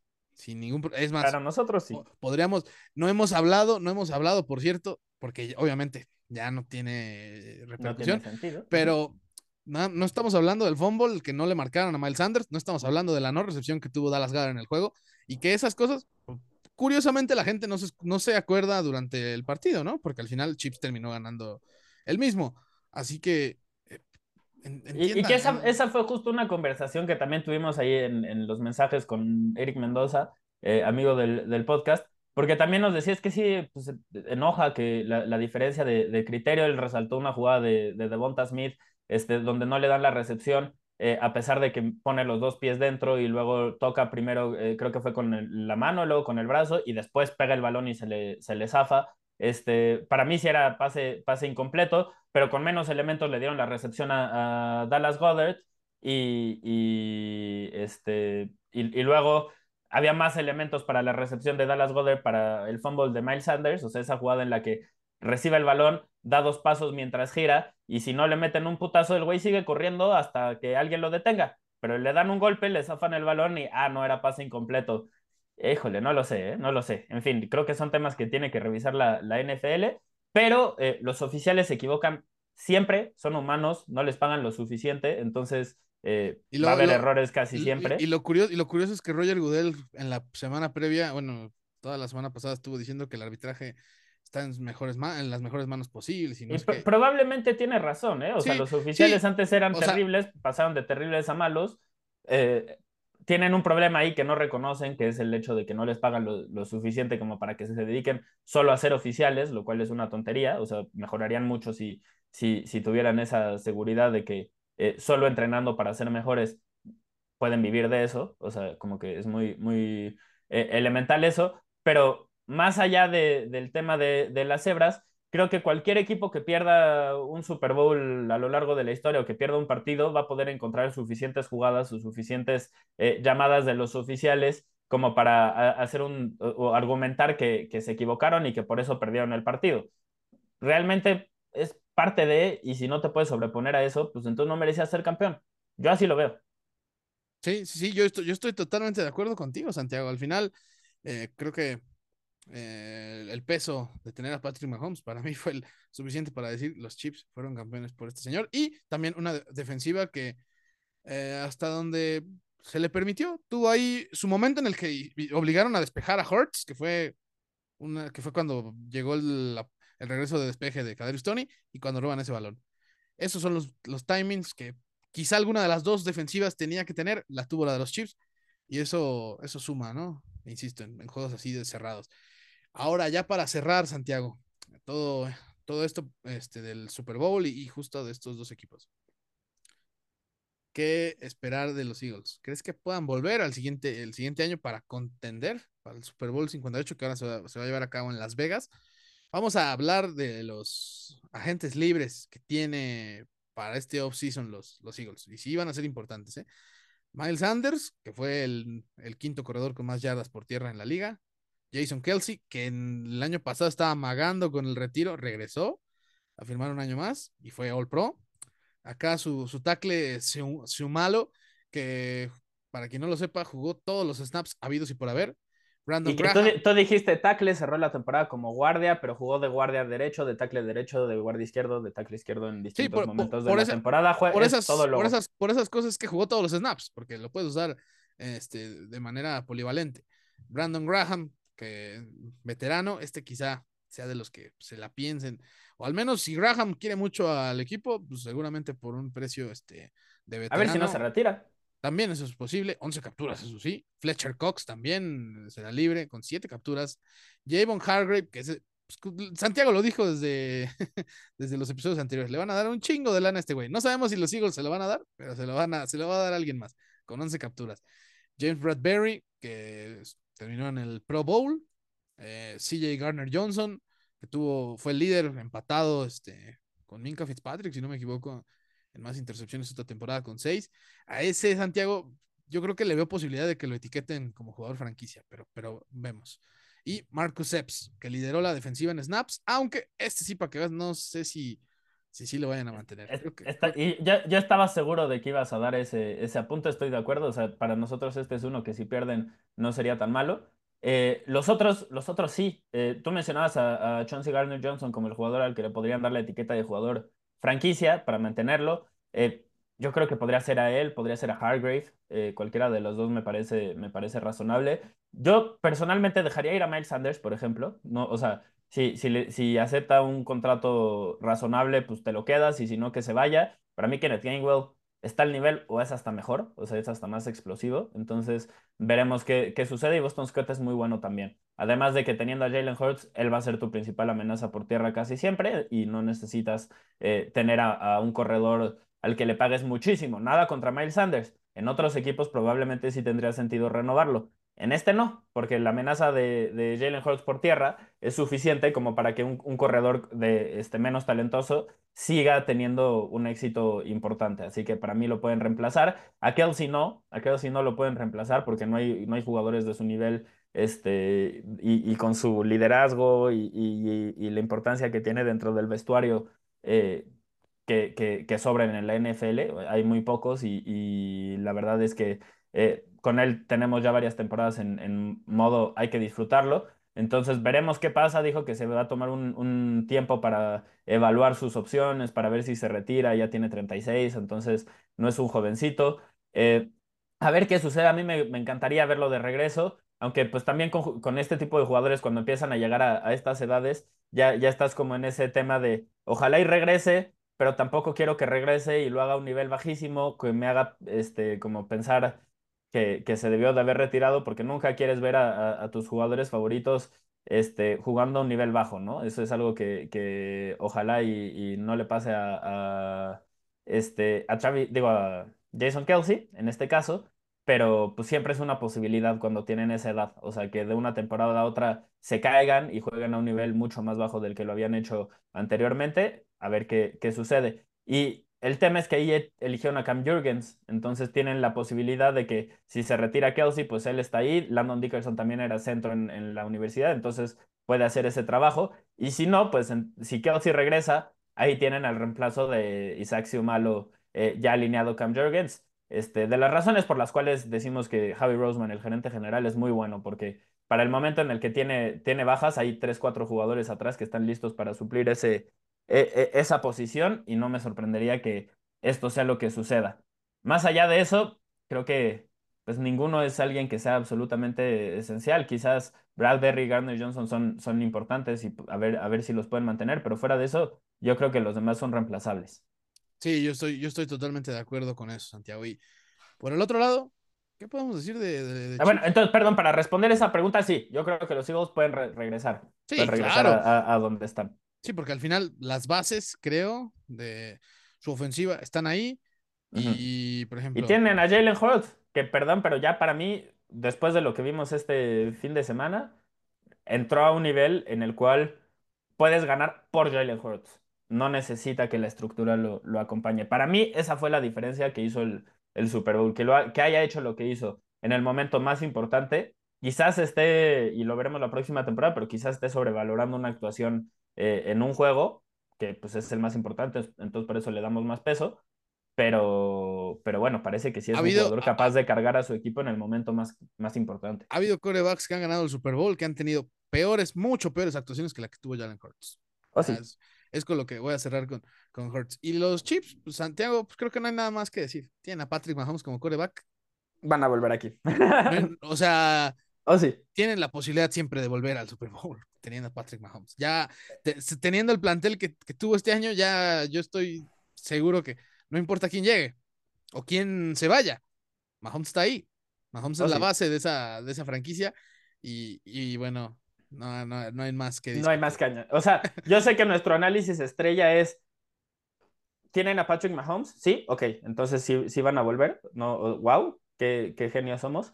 Pero pues es que tampoco les vamos a vender uno y a decirles que no, no vemos cómo puedan repetir es Mahomes, es especial, es extraordinario. Ha conseguido en seis años lo que le tomó a Tom Brady conseguir en 12, lo que le tomó a Peyton Manning conseguir en toda su carrera. En fin, no, no hay que decir más. Eh, AG, antes de pasar a, este, lo de Derek Carr, a analizar lo de, lo de Shane Steichen con los Colts, eh, hay, hay, jugadores que, que, se rifaron, que merecen respeto eh, por lo que hicieron en este Super Bowl y que si no los hemos mencionado, pues hay que decirlo, porque realmente tuvieron actuaciones muy, muy importantes, ¿no? Para, para sus equipos. Yo quiero arrancar con Jordan Mailata, porque sobre todo viendo el All 22 eh, de, de, los Eagles, como que en el, juego, a veces con la línea ofensiva, no, no, es, este, no, no puedes evaluar tanto qué, qué, tan buen partido o malo tuvieron con la transmisión o, la señal de, televisión, porque no se ve tanto, pero en el All 22 tienes una toma justo detrás de, la línea ofensiva que te permite ver exactamente así cada duelo y analizarlo a, detalle. Jordan Mailata tuvo un juegazo, juegazo, no mamar, lo que hizo es extraordinario, o sea, es, otro güey que, que no se nos olvide que Jordan Mailata descubrió el fútbol americano cuando estaba acercándose a los 20 años. O sea, antes de eso jugaba rugby. Tiene, tiene 5 o 6 años jugando fútbol americano y tiene un o sea, ya llegó a un nivel que para mí es, eh, que, o sea, capaz de competirle a, a Trent Williams, capaz de competirle a Andrew Thomas, a ese tipo de jugadores para ser el mejor tackle izquierdo del NFL. Lo que hizo en el Super Bowl también fue extraordinario, absolutamente extraordinario, y, me encantó, o sea, tanto por tierra como por aire, es un monstruo Jordan Mailata, y tuvo un juego absolutamente dominante, eh, creo que se rifó y creo que merece respeto, no sé si ya lo habíamos dicho o no, pero por si acaso, Aje, yo lo quiero resaltar. No, y me parece, me parece bastante prudente que, sea eso, bueno, que lo hagas, porque eh, Mailata siempre hemos enaltecido a Lane Johnson, hemos enaltecido a Jason Kelsey, incluso a Landon Dickerson por más momentos que a Jordan Mailata. Pues la verdad es que este cuate, pues a lo que iba, ¿no? A lo que iba en este juego. Y, y, hablando de linieros ofensivos, Santiago, háblame de cómo, cómo te hizo quedar Andrew Wiley como estúpida. es que lo señalé en la previa como el posible eslabón débil o eslabón menos fuerte de la línea ofensiva de, de, Kansas City. Eh, para mí era como uno de los duelos claves ver qué podía hacer él contra, contra Jason Reddick, qué podía hacer él contra Josh eh, qué podía hacer él contra Brandon Graham. O sea, yo vislumbraba un escenario y fue lo que sucedió en el cual pues rotaban a estos tres para ver cuál, cuál podía ganar sus duelos individuales contra Wiley el tema es que dominó, Wiley dominó, los hizo mierda, o sea, acabó acabó encima del jugador al que estaba bloqueando en varias ocasiones, eh, no permitió capturas. Tuvo un juegazo, no, no hay otra forma de decirlo. Cada duda que teníamos la respondió y, es parte de lo que decía. Tuvimos, así dijimos, esta es una duda, no sé si AJ Brown, que ha estado desaparecido, va a responder. Respondió. No sé si Wiley, que ha sido el, el eslabón débil, pueda jugar bien. Respondió. No sé si Mahomes, que ha estado con la lesión, pueda jugar bien. Respondió. O sea, cada uno de los jugadores que dijimos, es que no sé si este puede hacerlo, lo hizo. Y Andrew Wiley creo que lidera ese, como, como, como esa carga de, de jugadores este, sobre los cuales teníamos dudas. Su actuación fue especial y pues para que vean, no tenemos problema con decir cuando, cuando teníamos una duda y nos la responden, no tenemos problema con decir cuando quedamos con estúpidas. En este caso. O que, al menos para el juego importante, que este era el Super Bowl, lo hizo bien, lo hizo bien. Exacto. Y, y, qué bueno que lo hizo, porque pues Mahomes necesitaba todo el apoyo que, que pudiera, eh, dada la lesión que, que acarreaba. y, y, pues, pues lo obtuvo, ¿no? Y solo para cerrar esto, Devonta Smith, Uf de Monte Smith, que fue el único jugador, sí, o sea, entre AJ Brown, Travis Kelsey y así, Devonta Smith fue el que tuvo 100 yardas este, durante el partido. la, más chingona para mí fue la que fue previa al touchdown con el que empata Jalen Hurts a 35 el juego, bueno, 35, 33 en ese momento. Y fue, Sí fue. Ah, sí, qué mamada de paz. Sí, sí, sí. Eh, yo estaba intentando acordar cuál. No, no, no, esa fue una joya. Que fue, que fue justo, que fue justo en esa jugada en la que me dijiste que si pasaba algo yo te avisara o, ahí logueara la jugada en la chamba, porque creo que estabas ahí, ¿no? Viendo este con edición. Sí, es que mira, a ver, vamos, vamos a platicarles un poquito de eso a quien nos esté escuchando para que sepan cómo, cómo se hace la salchicha. A ver, a ver si les interesa, pero pues nosotros trabajamos en. ey, ey. Este, nosotros trabajamos en la, en la producción de, de Sports Center, ¿no? En, en México. Entonces, eh, pues si ven algunas notas de repente, ahí nosotros pusimos de nuestra cuchara, las armamos y, y nos toca mucho también, eh, pues, escribir los datos y, y, compartir cosas así que, que la gente que sale a cuadro, este, pues, normalmente hace un muy buen trabajo de, de este, pues, de su parte, ¿no? De, de hacerla ya cuando salen a cuadro. Este, en este caso, pues a nosotros nos, tocó cubrir mucho del, Super Bowl. A mí me tocó hacer el, el resumen. AG eh, fue todólogo en el resto de las cosas. O sea, ahí estaba apagando fueguitos y, armando notitas y etcétera. Y hacia el final del juego, como estuvo muy cerrado y pues tenemos un, límite de tiempo, no podemos hacer highlights de 20 minutos por más de que nos encantaría este, poder contar a detalle exactamente cada cosa que está pasando y, y resaltarlo y etcétera, etcétera. Pues no, no hay cómo. Entonces teníamos un límite de tiempo y yo hacia el final del juego, por cómo estaba cerrado, pues ahí andaba matando jugadas, quitando, este, adaptando el, highlight y, etcétera, etcétera. Entonces le dije a oye, cualquier cosa que, que pasa y por favor me echas un grito y pues justo en ese momento, pam, el pasa a, a, Devonta Smith y luego el, el, touchdown, la conversión de dos puntos, o sea, un desmadre de, de, de, highlight muy divertido. A mí me encantan los juegos así y, y me encanta que, que, me haya tocado algo así. Este, entonces, pues sí, muy, muy divertido, pero ciertamente mientras eso estaba pasando, yo estaba metido en una cabina de edición con un editor, este, revisando y matando jugadas y cambiando y, y ahí un poquito en, en, en, un tema de un caos ordenado, este, que, que, suena raro, pero así describiría yo a veces la, la, experiencia en la oficina. Y pues sí, entonces muy, muy divertido, muy divertido el, el, cierre de juego, pero, pero sí, este, sí pasaron un par de cositas importantes en esos cinco minutitos, ¿no? Sí, sí, sí, totalmente, total. Entre eso, pues, pues la, la gran atrapada de Devonta que ha demostrado que el combo, el combo de receptores en Eagles, ya, ya está. Al menos por los próximos cinco o seis años está en AJ Brown y Devonta Smith. Creo que, creo que en ese tiempo los dos pueden rendir a un nivel este élite y, mantenerse ahí con Hurts todo el tiempo. Y con esto cerramos el, el análisis de lo que fue el juego del Super Bowl 57 con unos Kansas City Chiefs que ya eh, en cuatro años tienen ya dos Super Bowls. Eh, increíble, increíble, pero cierto, solo tenían uno antes de la llegada de Mahomes, ya tienen dos. Así que empieza él a, crecer su legado, al menos en, en la franquicia.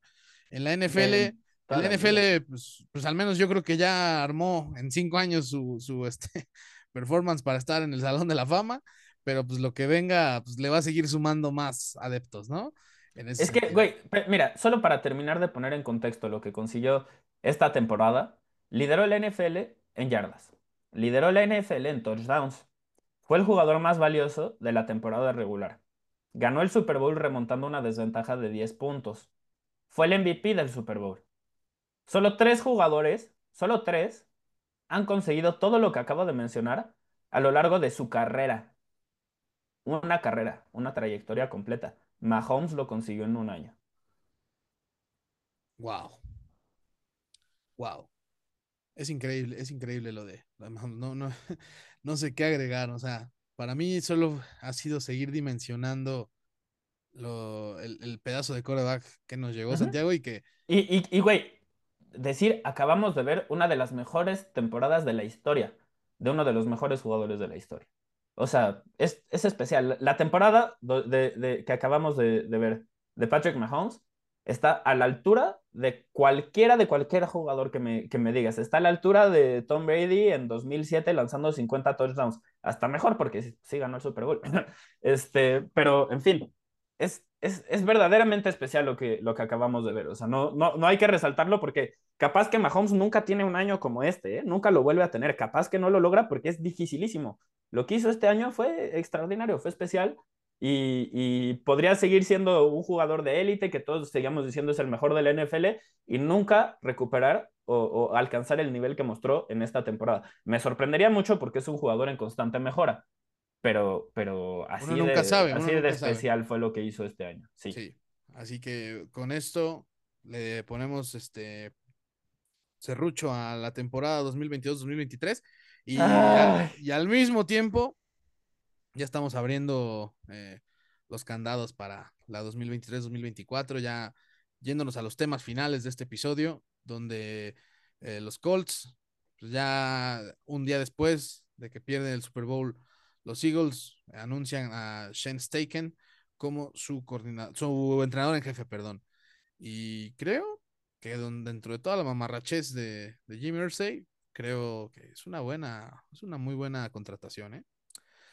para todos los elementos que tiene Colts ofensivamente y para el coreback que, seguramente estarán persiguiendo. Ya si, si Staken va a ser el entrenador en jefe, pues yo creo que sí van a tratar de ir por CJ, CJ Stroud, este, Santiago. No veremos, sé ¿eh? No sé qué veremos, opinas veremos, veremos qué sucede, veremos si les llega, a, ver si no logran intercambiar al uno y agarran a Bryce Young. Este, a mí me, sí me llama la atención mucho ver a, quién vayan a, elegir. Yo justo ando en la evaluación ya de los mariscales de campo. He estado viendo varios partidos este, pues de, distintos jugadores para, más o menos darme una idea de, cómo, cómo están parados todos. Eh, a mí me encantaría, o sea, Shane Steichen viendo lo que logró hacer junto con Nick Siriani, con Jalen Hurts, a mí me encantaría que agarren a Anthony Richardson. Creo que sería o sea, eh, para mí es el jugador más talentoso en el draft, jugador, así sin importar posición. Este, atléticamente eh, es, de esos, de esos que, que cuando pone un pie en, el campo, inmediatamente es el más impresionante de todos. O sea, es el, el jugador que, que, más se parece a Hércules o a una de esas figuras míticas que, este, que, que existen. Y viendo la forma en la que lograron desarrollar a Jalen Hurts, que no es tema menor, o sea, Jalen Hurts, en este momento la, la, versión que estamos viendo es extraordinaria, es de un jugador especial, pero creo que le, pues, le tomó casi tres temporadas conseguirla, ¿no? Realmente no era no era ese jugador cuando, cuando este, se declaró al, draft, nunca fue ese jugador en Alabama, nunca fue ese jugador en Oklahoma y, y la mejora que, que ha tenido eh, es notable. Entonces, si logran replicar algo de ese éxito que tuvieron en Filadelfia con un jugador como Richardson en Indianapolis, a mí de verdad me emocionaría muchísimo ver lo que, lo que pueden hacer los Colts. Habiendo dicho eso, no sé, no sé si lo, si, si lo vayan a hacer, si tengan esa paciencia, y algo que me llama mucho la atención, AG, es que hayan pasado de Frank Reich a Shane Steichen. Obviamente estuvo Saturday ahí en medio, pero vamos a hacer como que eso no pasó y vamos a ignorarlo y, este, y fue interino, ¿no? Entonces, eh, un poquito podemos ahí darle el pase a, a, a Jim Irsay. Pero, ¿por qué digo que me llama la atención? Porque el, protegido de Frank Reich es Nick Siriani y el protegido de Nick Siriani es Shane Steichen. Entonces me llama la atención que hayan corrido a Frank Reich y que hayan contratado o lo hayan reemplazado con el protegido de su protegido. Es una cosa ahí muy, muy, muy curiosa, pero bueno, los Colts, este, pues realmente más allá de que creo que nos gusta eh, este, esta contratación porque nos gusta el entrenador, es, muy joven, entonces sabemos muy poco de él fuera de lo que ha hecho en, Filadelfia y de que antes de eso estuvo varios años en, con los Chargers. Este, realmente es muy todavía desconocido lo que puede hacer en, la NFL. Más allá de que eso nos gusta, yo sí cuestiono un poco el proceso porque no entiendo qué buscan los, los Colts. O sea, como que parece que se van de, este, un estilo de, entrenador completamente al otro lado y luego regresan. Y, o sea, yo realmente el, proceso es lo que cuestiono porque no me parece que haya como algo unificado, no me parece que haya una idea, idea clara y, en fin, este, espero equivocarme, espero equivocarme eh, de verdad. Creo que el gerente general es bueno, creo que el, entrenador ahora es bueno y ojalá le vaya bien a los Colts porque la NFL es más divertida cuando a los Colts les va bien y yo en una parte personal pues tengo amistades cercanas y, pues obviamente a mi hermano que le va a los Colts, entonces me gustaría que, les fuera bien para que ellos estén contentos, pero bueno, veremos qué, veremos qué sucede, AG. Sí, ya vamos a ver qué sucede y así como también vamos a ver qué sucede con Derek Carr, que a partir de este martes, 14 de febrero, va a ser eh, considerado. En unas horitas, ya como en una hora, dos horas. Agente, este agente libre, ¿no? Ajá, porque eh, esencialmente aquí muy buen trabajo de, este, quien haya diseñado su, contrato, porque le permite uno al equipo deshacerse de, él sin que sea eh, un tema así este, que les cueste mucho en, cuestión de eh, una multa contra el tope salarial, que luego es lo que sucede con mariscales de campo eh, del nivel de, de Derek Carr. Y número dos, porque Carr tenía un, este, la, posibilidad de vetar cualquier intercambio que no quisieran hacer los Raiders, una vez que los Raiders decidieron que no se lo querían, no se lo querían quedar para otra temporada. Eh, él utilizó eso para conocer a los Saints, para ir a hablar con ellos, etcétera, etcétera. Los Saints y eh, los Raiders ya habían acordado un intercambio y luego Carr dijo, pues gracias, pero no gracias, vetó el intercambio y va a ser agente libre como con un mes de, anticipación al resto de, los jugadores. Entonces, esencialmente va a tener un mes para ser el único mariscal de campo disponible en la NFL y para alguien de su nivel, más allá de que no es un jugador de élite, pero sí ha demostrado que puede ser un titular más que funcional, incluso para mí en, sus mejores temporadas puede ser un jugador de top 10, un mariscal de campo de, top 10 en su posición, el tema es que no lo hace siempre y es como un Kirk Cousins de la vida más o menos, este, más o menos ese nivel, o sea, si el equipo es bueno, puede, puede ayudarte. Si el equipo es malo, no, no va a sobreponerse a, las deficiencias que tengan. Pero un jugador de ese nivel, pues normalmente en la NFL le va bastante bien. Y hay muchos equipos que, necesitan mariscal de campo. Y no sé, eh, ya, ya suenan algunas opciones como Carolina, eh, que acaba de contratar a Frank Reich y que tiene todo para, para ser un equipo que puede este, contender desde, desde su primera temporada. Eh, ya están ahí también en, la conversación este, los Saints, obviamente, que pues se habían quedado sin, sin jugador. Digo que, que habían, se, quedaron sin la posibilidad de intercambiar por, por este jugador. están también los Titans, lo cual a mí me llama la atención porque entonces querría decir que este, se deshacen de, de Tannehill. Y hay distintas opciones que, que se mencionan ahí. También está Indianapolis, están los Jets, en fin ya, veremos cuál de esas es verdad y cuál es humo, pero pues Derek Carr lo, jugó muy bien y va a ser un agente libre con e, el único mariscal de campo agente libre por, por espacio de un mes más o menos. bueno, este, Santiago, eh, a, ver qué, a ver qué pasa con, con Derek Carr. Creo que en las circunstancias aptas con una defensa de élite, creo que puede ser algo aprovechable, porque Derek Carr tampoco es el mayor desastre que he visto, sinceramente. Pero ahora, eh, ya como noticia de última hora, ¿Te acuerdas que estuve diciendo aguas con los Cardinals con Jonathan Gannon, no? Ya sí, ¿lo contrataron? Lo acaban de. Adam Schefter ¿Ya lo y Jan Rapoport acaban de decir que lo van a contratar como coordinador, ah, como, entrenador, como entrenador, como entrenador en jefe. Así que. Ay, los Cardinals haciendo un Cardinals. Cantada, cantada vale doble, ¿no? ¿O qué? Yo le, yo le voy a, a, un aficionado, soy aficionado de los 49ers, estoy celebrando eso les tendría que decir todo lo que pienso de esta contratación. O sea, no, no, no, qué, qué idiotas. tienen a Luana Rumo, que es un excelente coordinador defensivo, y se van con Jonathan Gannon. Ay. Pues mira, era, era, era para que le, quitaran la molestia a Ganon de, irse de, Phoenix, ¿no? Ay, qué mal, te lo juro, estoy sonriendo así, o sea, sonrisa de oreja a oreja. Sí, me, me, imagino, ¿no? Este, ahora sí que este, me queda claro que, los, los Cardinals sí son este, esa amiga que no se da cuenta. Pero es que, güey, o sea, a ver, los Eagles tuvieron la, la defensiva número uno en la temporada, sí. Tuvieron un chingo de capturas y se quedaron a dos de romper récord histórico del NFL, también. intercepciones, todo eso consiguieron. Sí, sí, sí. O sea, muy buena defensiva en cuanto a las estadísticas. Pero el nivel de talento con el que cuentan no es normal. O sea, esta era una es una oportunidad perdida para Filadelfia porque no, no es normal que puedas acumular esa cantidad de, talento en todas las líneas, de profundidad en todas las líneas. Eh, en fin, o sea, estaba, él estaba jugando en, modo rookie, el, el, Madden, y ahora se lo van a poner en, modo All Pro. Ese es lo, que va a suceder. Entonces, y a ver, por eso, hay un chingo de cosas que tienen que mejorar. Sí, y hay un chingo de cosas que tienen que mejorar en, Arizona. Pero bueno, y finalmente ya para ahora sí cerrar este programa, Todd Monken, el ex coordinador ofensivo de la Universidad de Georgia, el que hizo a, eh, al que llevó a Stetson Bennett. Stetson Bennett, es el nuevo coordinador ofensivo de los Ravens. Para quien no lo recuerde, Nada, les voy a decir, él fue el coordinador ofensivo de Jameis Winston cuando tuvo esa temporada de más de 30 touchdowns, pero también 30 intercepciones. Así que no sé, no estoy tan convencido de pues que los Ravens que, bueno, yo, no le voy a echar la culpa por no haber logrado hacer que James Winston dejara de lanzar intercepciones, porque pues, o sea, es como decirle a Tom Brady que no gane Super Bowls, va, va a suceder, no, ni modo, este, es, es, una cosa que va a suceder, pero lo que hizo Georgia fue muy, muy bueno, ¿eh? O sea, Stetson Bennett, tú y yo lo hemos dicho una, dos, tres, cuarenta veces, es malísimo.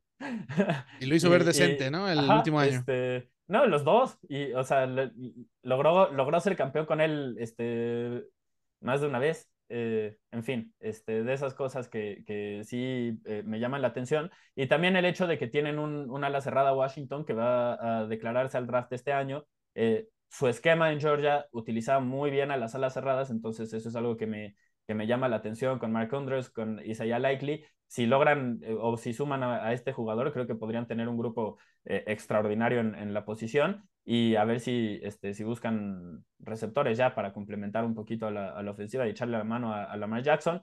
Eso sí, a, ver qué, qué, sucede. Os han dicho, no, 200% dijo Jim Harbaugh de posibilidades de que regrese Lamar Jackson, eh, etcétera, etcétera. Es que, es que, ya está, este, es que ya está prácticamente dicho. Si no llegan a un acuerdo con Lamar Jackson, le van a dar el, la etiqueta de jugador franquicia y pues van a ser entre 38 y 40 millones, ¿no? Este... pero, pero veremos qué sucede ahí, porque la, o sea, esencialmente lo que pasa es que están más o menos 100 millones de dólares eh, separados, o sea, separados por 100 millones de dólares eh, que quiere Lamar Jackson garantizados en su contrato y que los Ravens no le quieren dar. O sea, Lamar Jackson quiere el contrato de Deshaun Watson y, y los Ravens no se lo están dando. Desde mi punto de vista, por supuesto que se lo deberían de dar. O sea, en fin, eh, no, no entremos en, eso, en, esas discusiones, pero... Ya habrá, tiempo para hablar de eso. pero no, no tiene sentido que alguien como Watson sí, sí obtenga contratos así y alguien como Lamar Jackson que ha hecho todo bien no los obtenga. En fin, eh, es lo único que tengo que, decir sobre, sobre ese tema. Hay una posibilidad, AG, es muy raro que suceda, entonces no creo que, que vaya a ser, pero vamos a mencionarla por sí sí. Hay una, un franchise tag que es no exclusivo, con el cual si otro equipo este, firma eh, un contrato con Lamar Jackson o firma esa eh, etiqueta de jugador franquicia, eh, los o, este, acuerda una extensión contractual, lo que sea, pero acuerda con Lamar Jackson, en ese momento los Ravens tienen la posibilidad de firmar la misma oferta o de decirles, llévense a Lamar Jackson y mándenos sus selecciones de primera ronda. No me acuerdo si son dos o tres las que les tendrían que, mandar. Según yo son dos, pero lo, confirmo ahorita. Aguas con eh, eso, ¿eh? Y entonces es, una posibilidad que yo creo que, que, podría darse eh, por si otro equipo está dispuesto a darle el contrato a Lamar Jackson que no le, que no le quieren dar. Y eso es de cuidado, porque pues, al final es perder rondas y es perderle jugadores posiblemente que puedan ayudar a Lamar Jackson. En fin, en fin, yo, yo encantado que los Ravens sigan así, la verdad sigan menospreciando hasta cierto punto a, a Lamar Jackson. Pero pues, ni modo, a ver qué, qué sucede. Ya se viene el off-season, o sea, donde vamos a ver muchos movimientos, donde obviamente les vamos a hablar de, de los jugadores que vendrán al draft, del Scout Combine. Hay mucho contenido. Son dos de, primera ronda, ¿eh? ya lo confirmé. Sí, son dos de primera ronda lo que tendrían que dar a cambio de firmar al jugador. Así que aguas con aguas Ravens, que hay decisiones que pueden costar más, este, más de lo que parece, ¿no? Así que bueno, con eso, Santiago, eh, terminamos este episodio donde también, insisto, ya le dimos el, el cierre a la temporada 2022-2023 y ahora comenzaremos la del 2023-2024. Ya estaremos el próximo viernes para darles el próximo capítulo y no olviden también que el miércoles es el miércoles de preguntas en Instagram, donde ya les recordamos que se nos sigan ahí en Instagram, Destino Canton, juntos todo. Y ahí además eso, Santiago les tiene todo un contenido especial este, de, de memes y demás y también de regañadientes también, para la gente que sigue pensando que Chips ganó por los árbitros, este, ahí, ahí va a estar Santiago, porque aquí no, no, no es como que vayamos a echar mame de, que a Chips le ayudaron, no, no, no, lo puede hacer Santiago, pero desde otro punto de vista y diciéndoles, no, no les robaron a los, a los, a los Eagles. Y, y bueno, también en Spotify, recuerden suscribirse, Destino Canton, ahí le dan seguir y nos pueden calificar. Así que eh, ya estaremos para darles más contenido. En serio, no vamos a parar aquí. Vamos a tratar de ser este, todavía constantes en, ese sentido. Y aquí es cuando van a ver, y me atrevo a decirlo, hay muchas cosas de las cuales se puede hablar en la NFL, pero luego a la banda no se le ocurre. Este, y a la, por la banda digo medios tradicionales. Entonces, aquí, aquí es donde, donde se ve la, la creatividad y de verdad que nosotros tenemos muchas cosas preparadas. Entonces, yo sé que vienen varios meses sin, sin temporada, pero nosotros no nos vamos a detener y vamos a seguir trayéndoles contenido que esperamos que, les guste, pero que nosotros estamos emocionados, por lo menos eh, hacerlo ha estado divertido, entonces eh, va a haber mucho de, qué hablar eh, con la agencia libre, con el draft y también intentaremos crear tanto contenido atemporal como, como podamos para que ustedes puedan seguir disfrutando de la NFL sin necesidad de estar viendo los partidos, porque hay muchas, muchas cosas de hacerlo y ya verán cómo. Este, esperen eso porque, porque ya, ya vendrá. Hemos dado adelantos en otros episodios, entonces si nos han venido escuchando ya saben más o menos de qué estamos hablando, pero, pero pues se vienen cosas, cosas interesantes, Aje. Cosas estupendas. Este, así que les mandamos un abrazo muy afectuoso, que la pasen bien en San Valentín y hasta la próxima.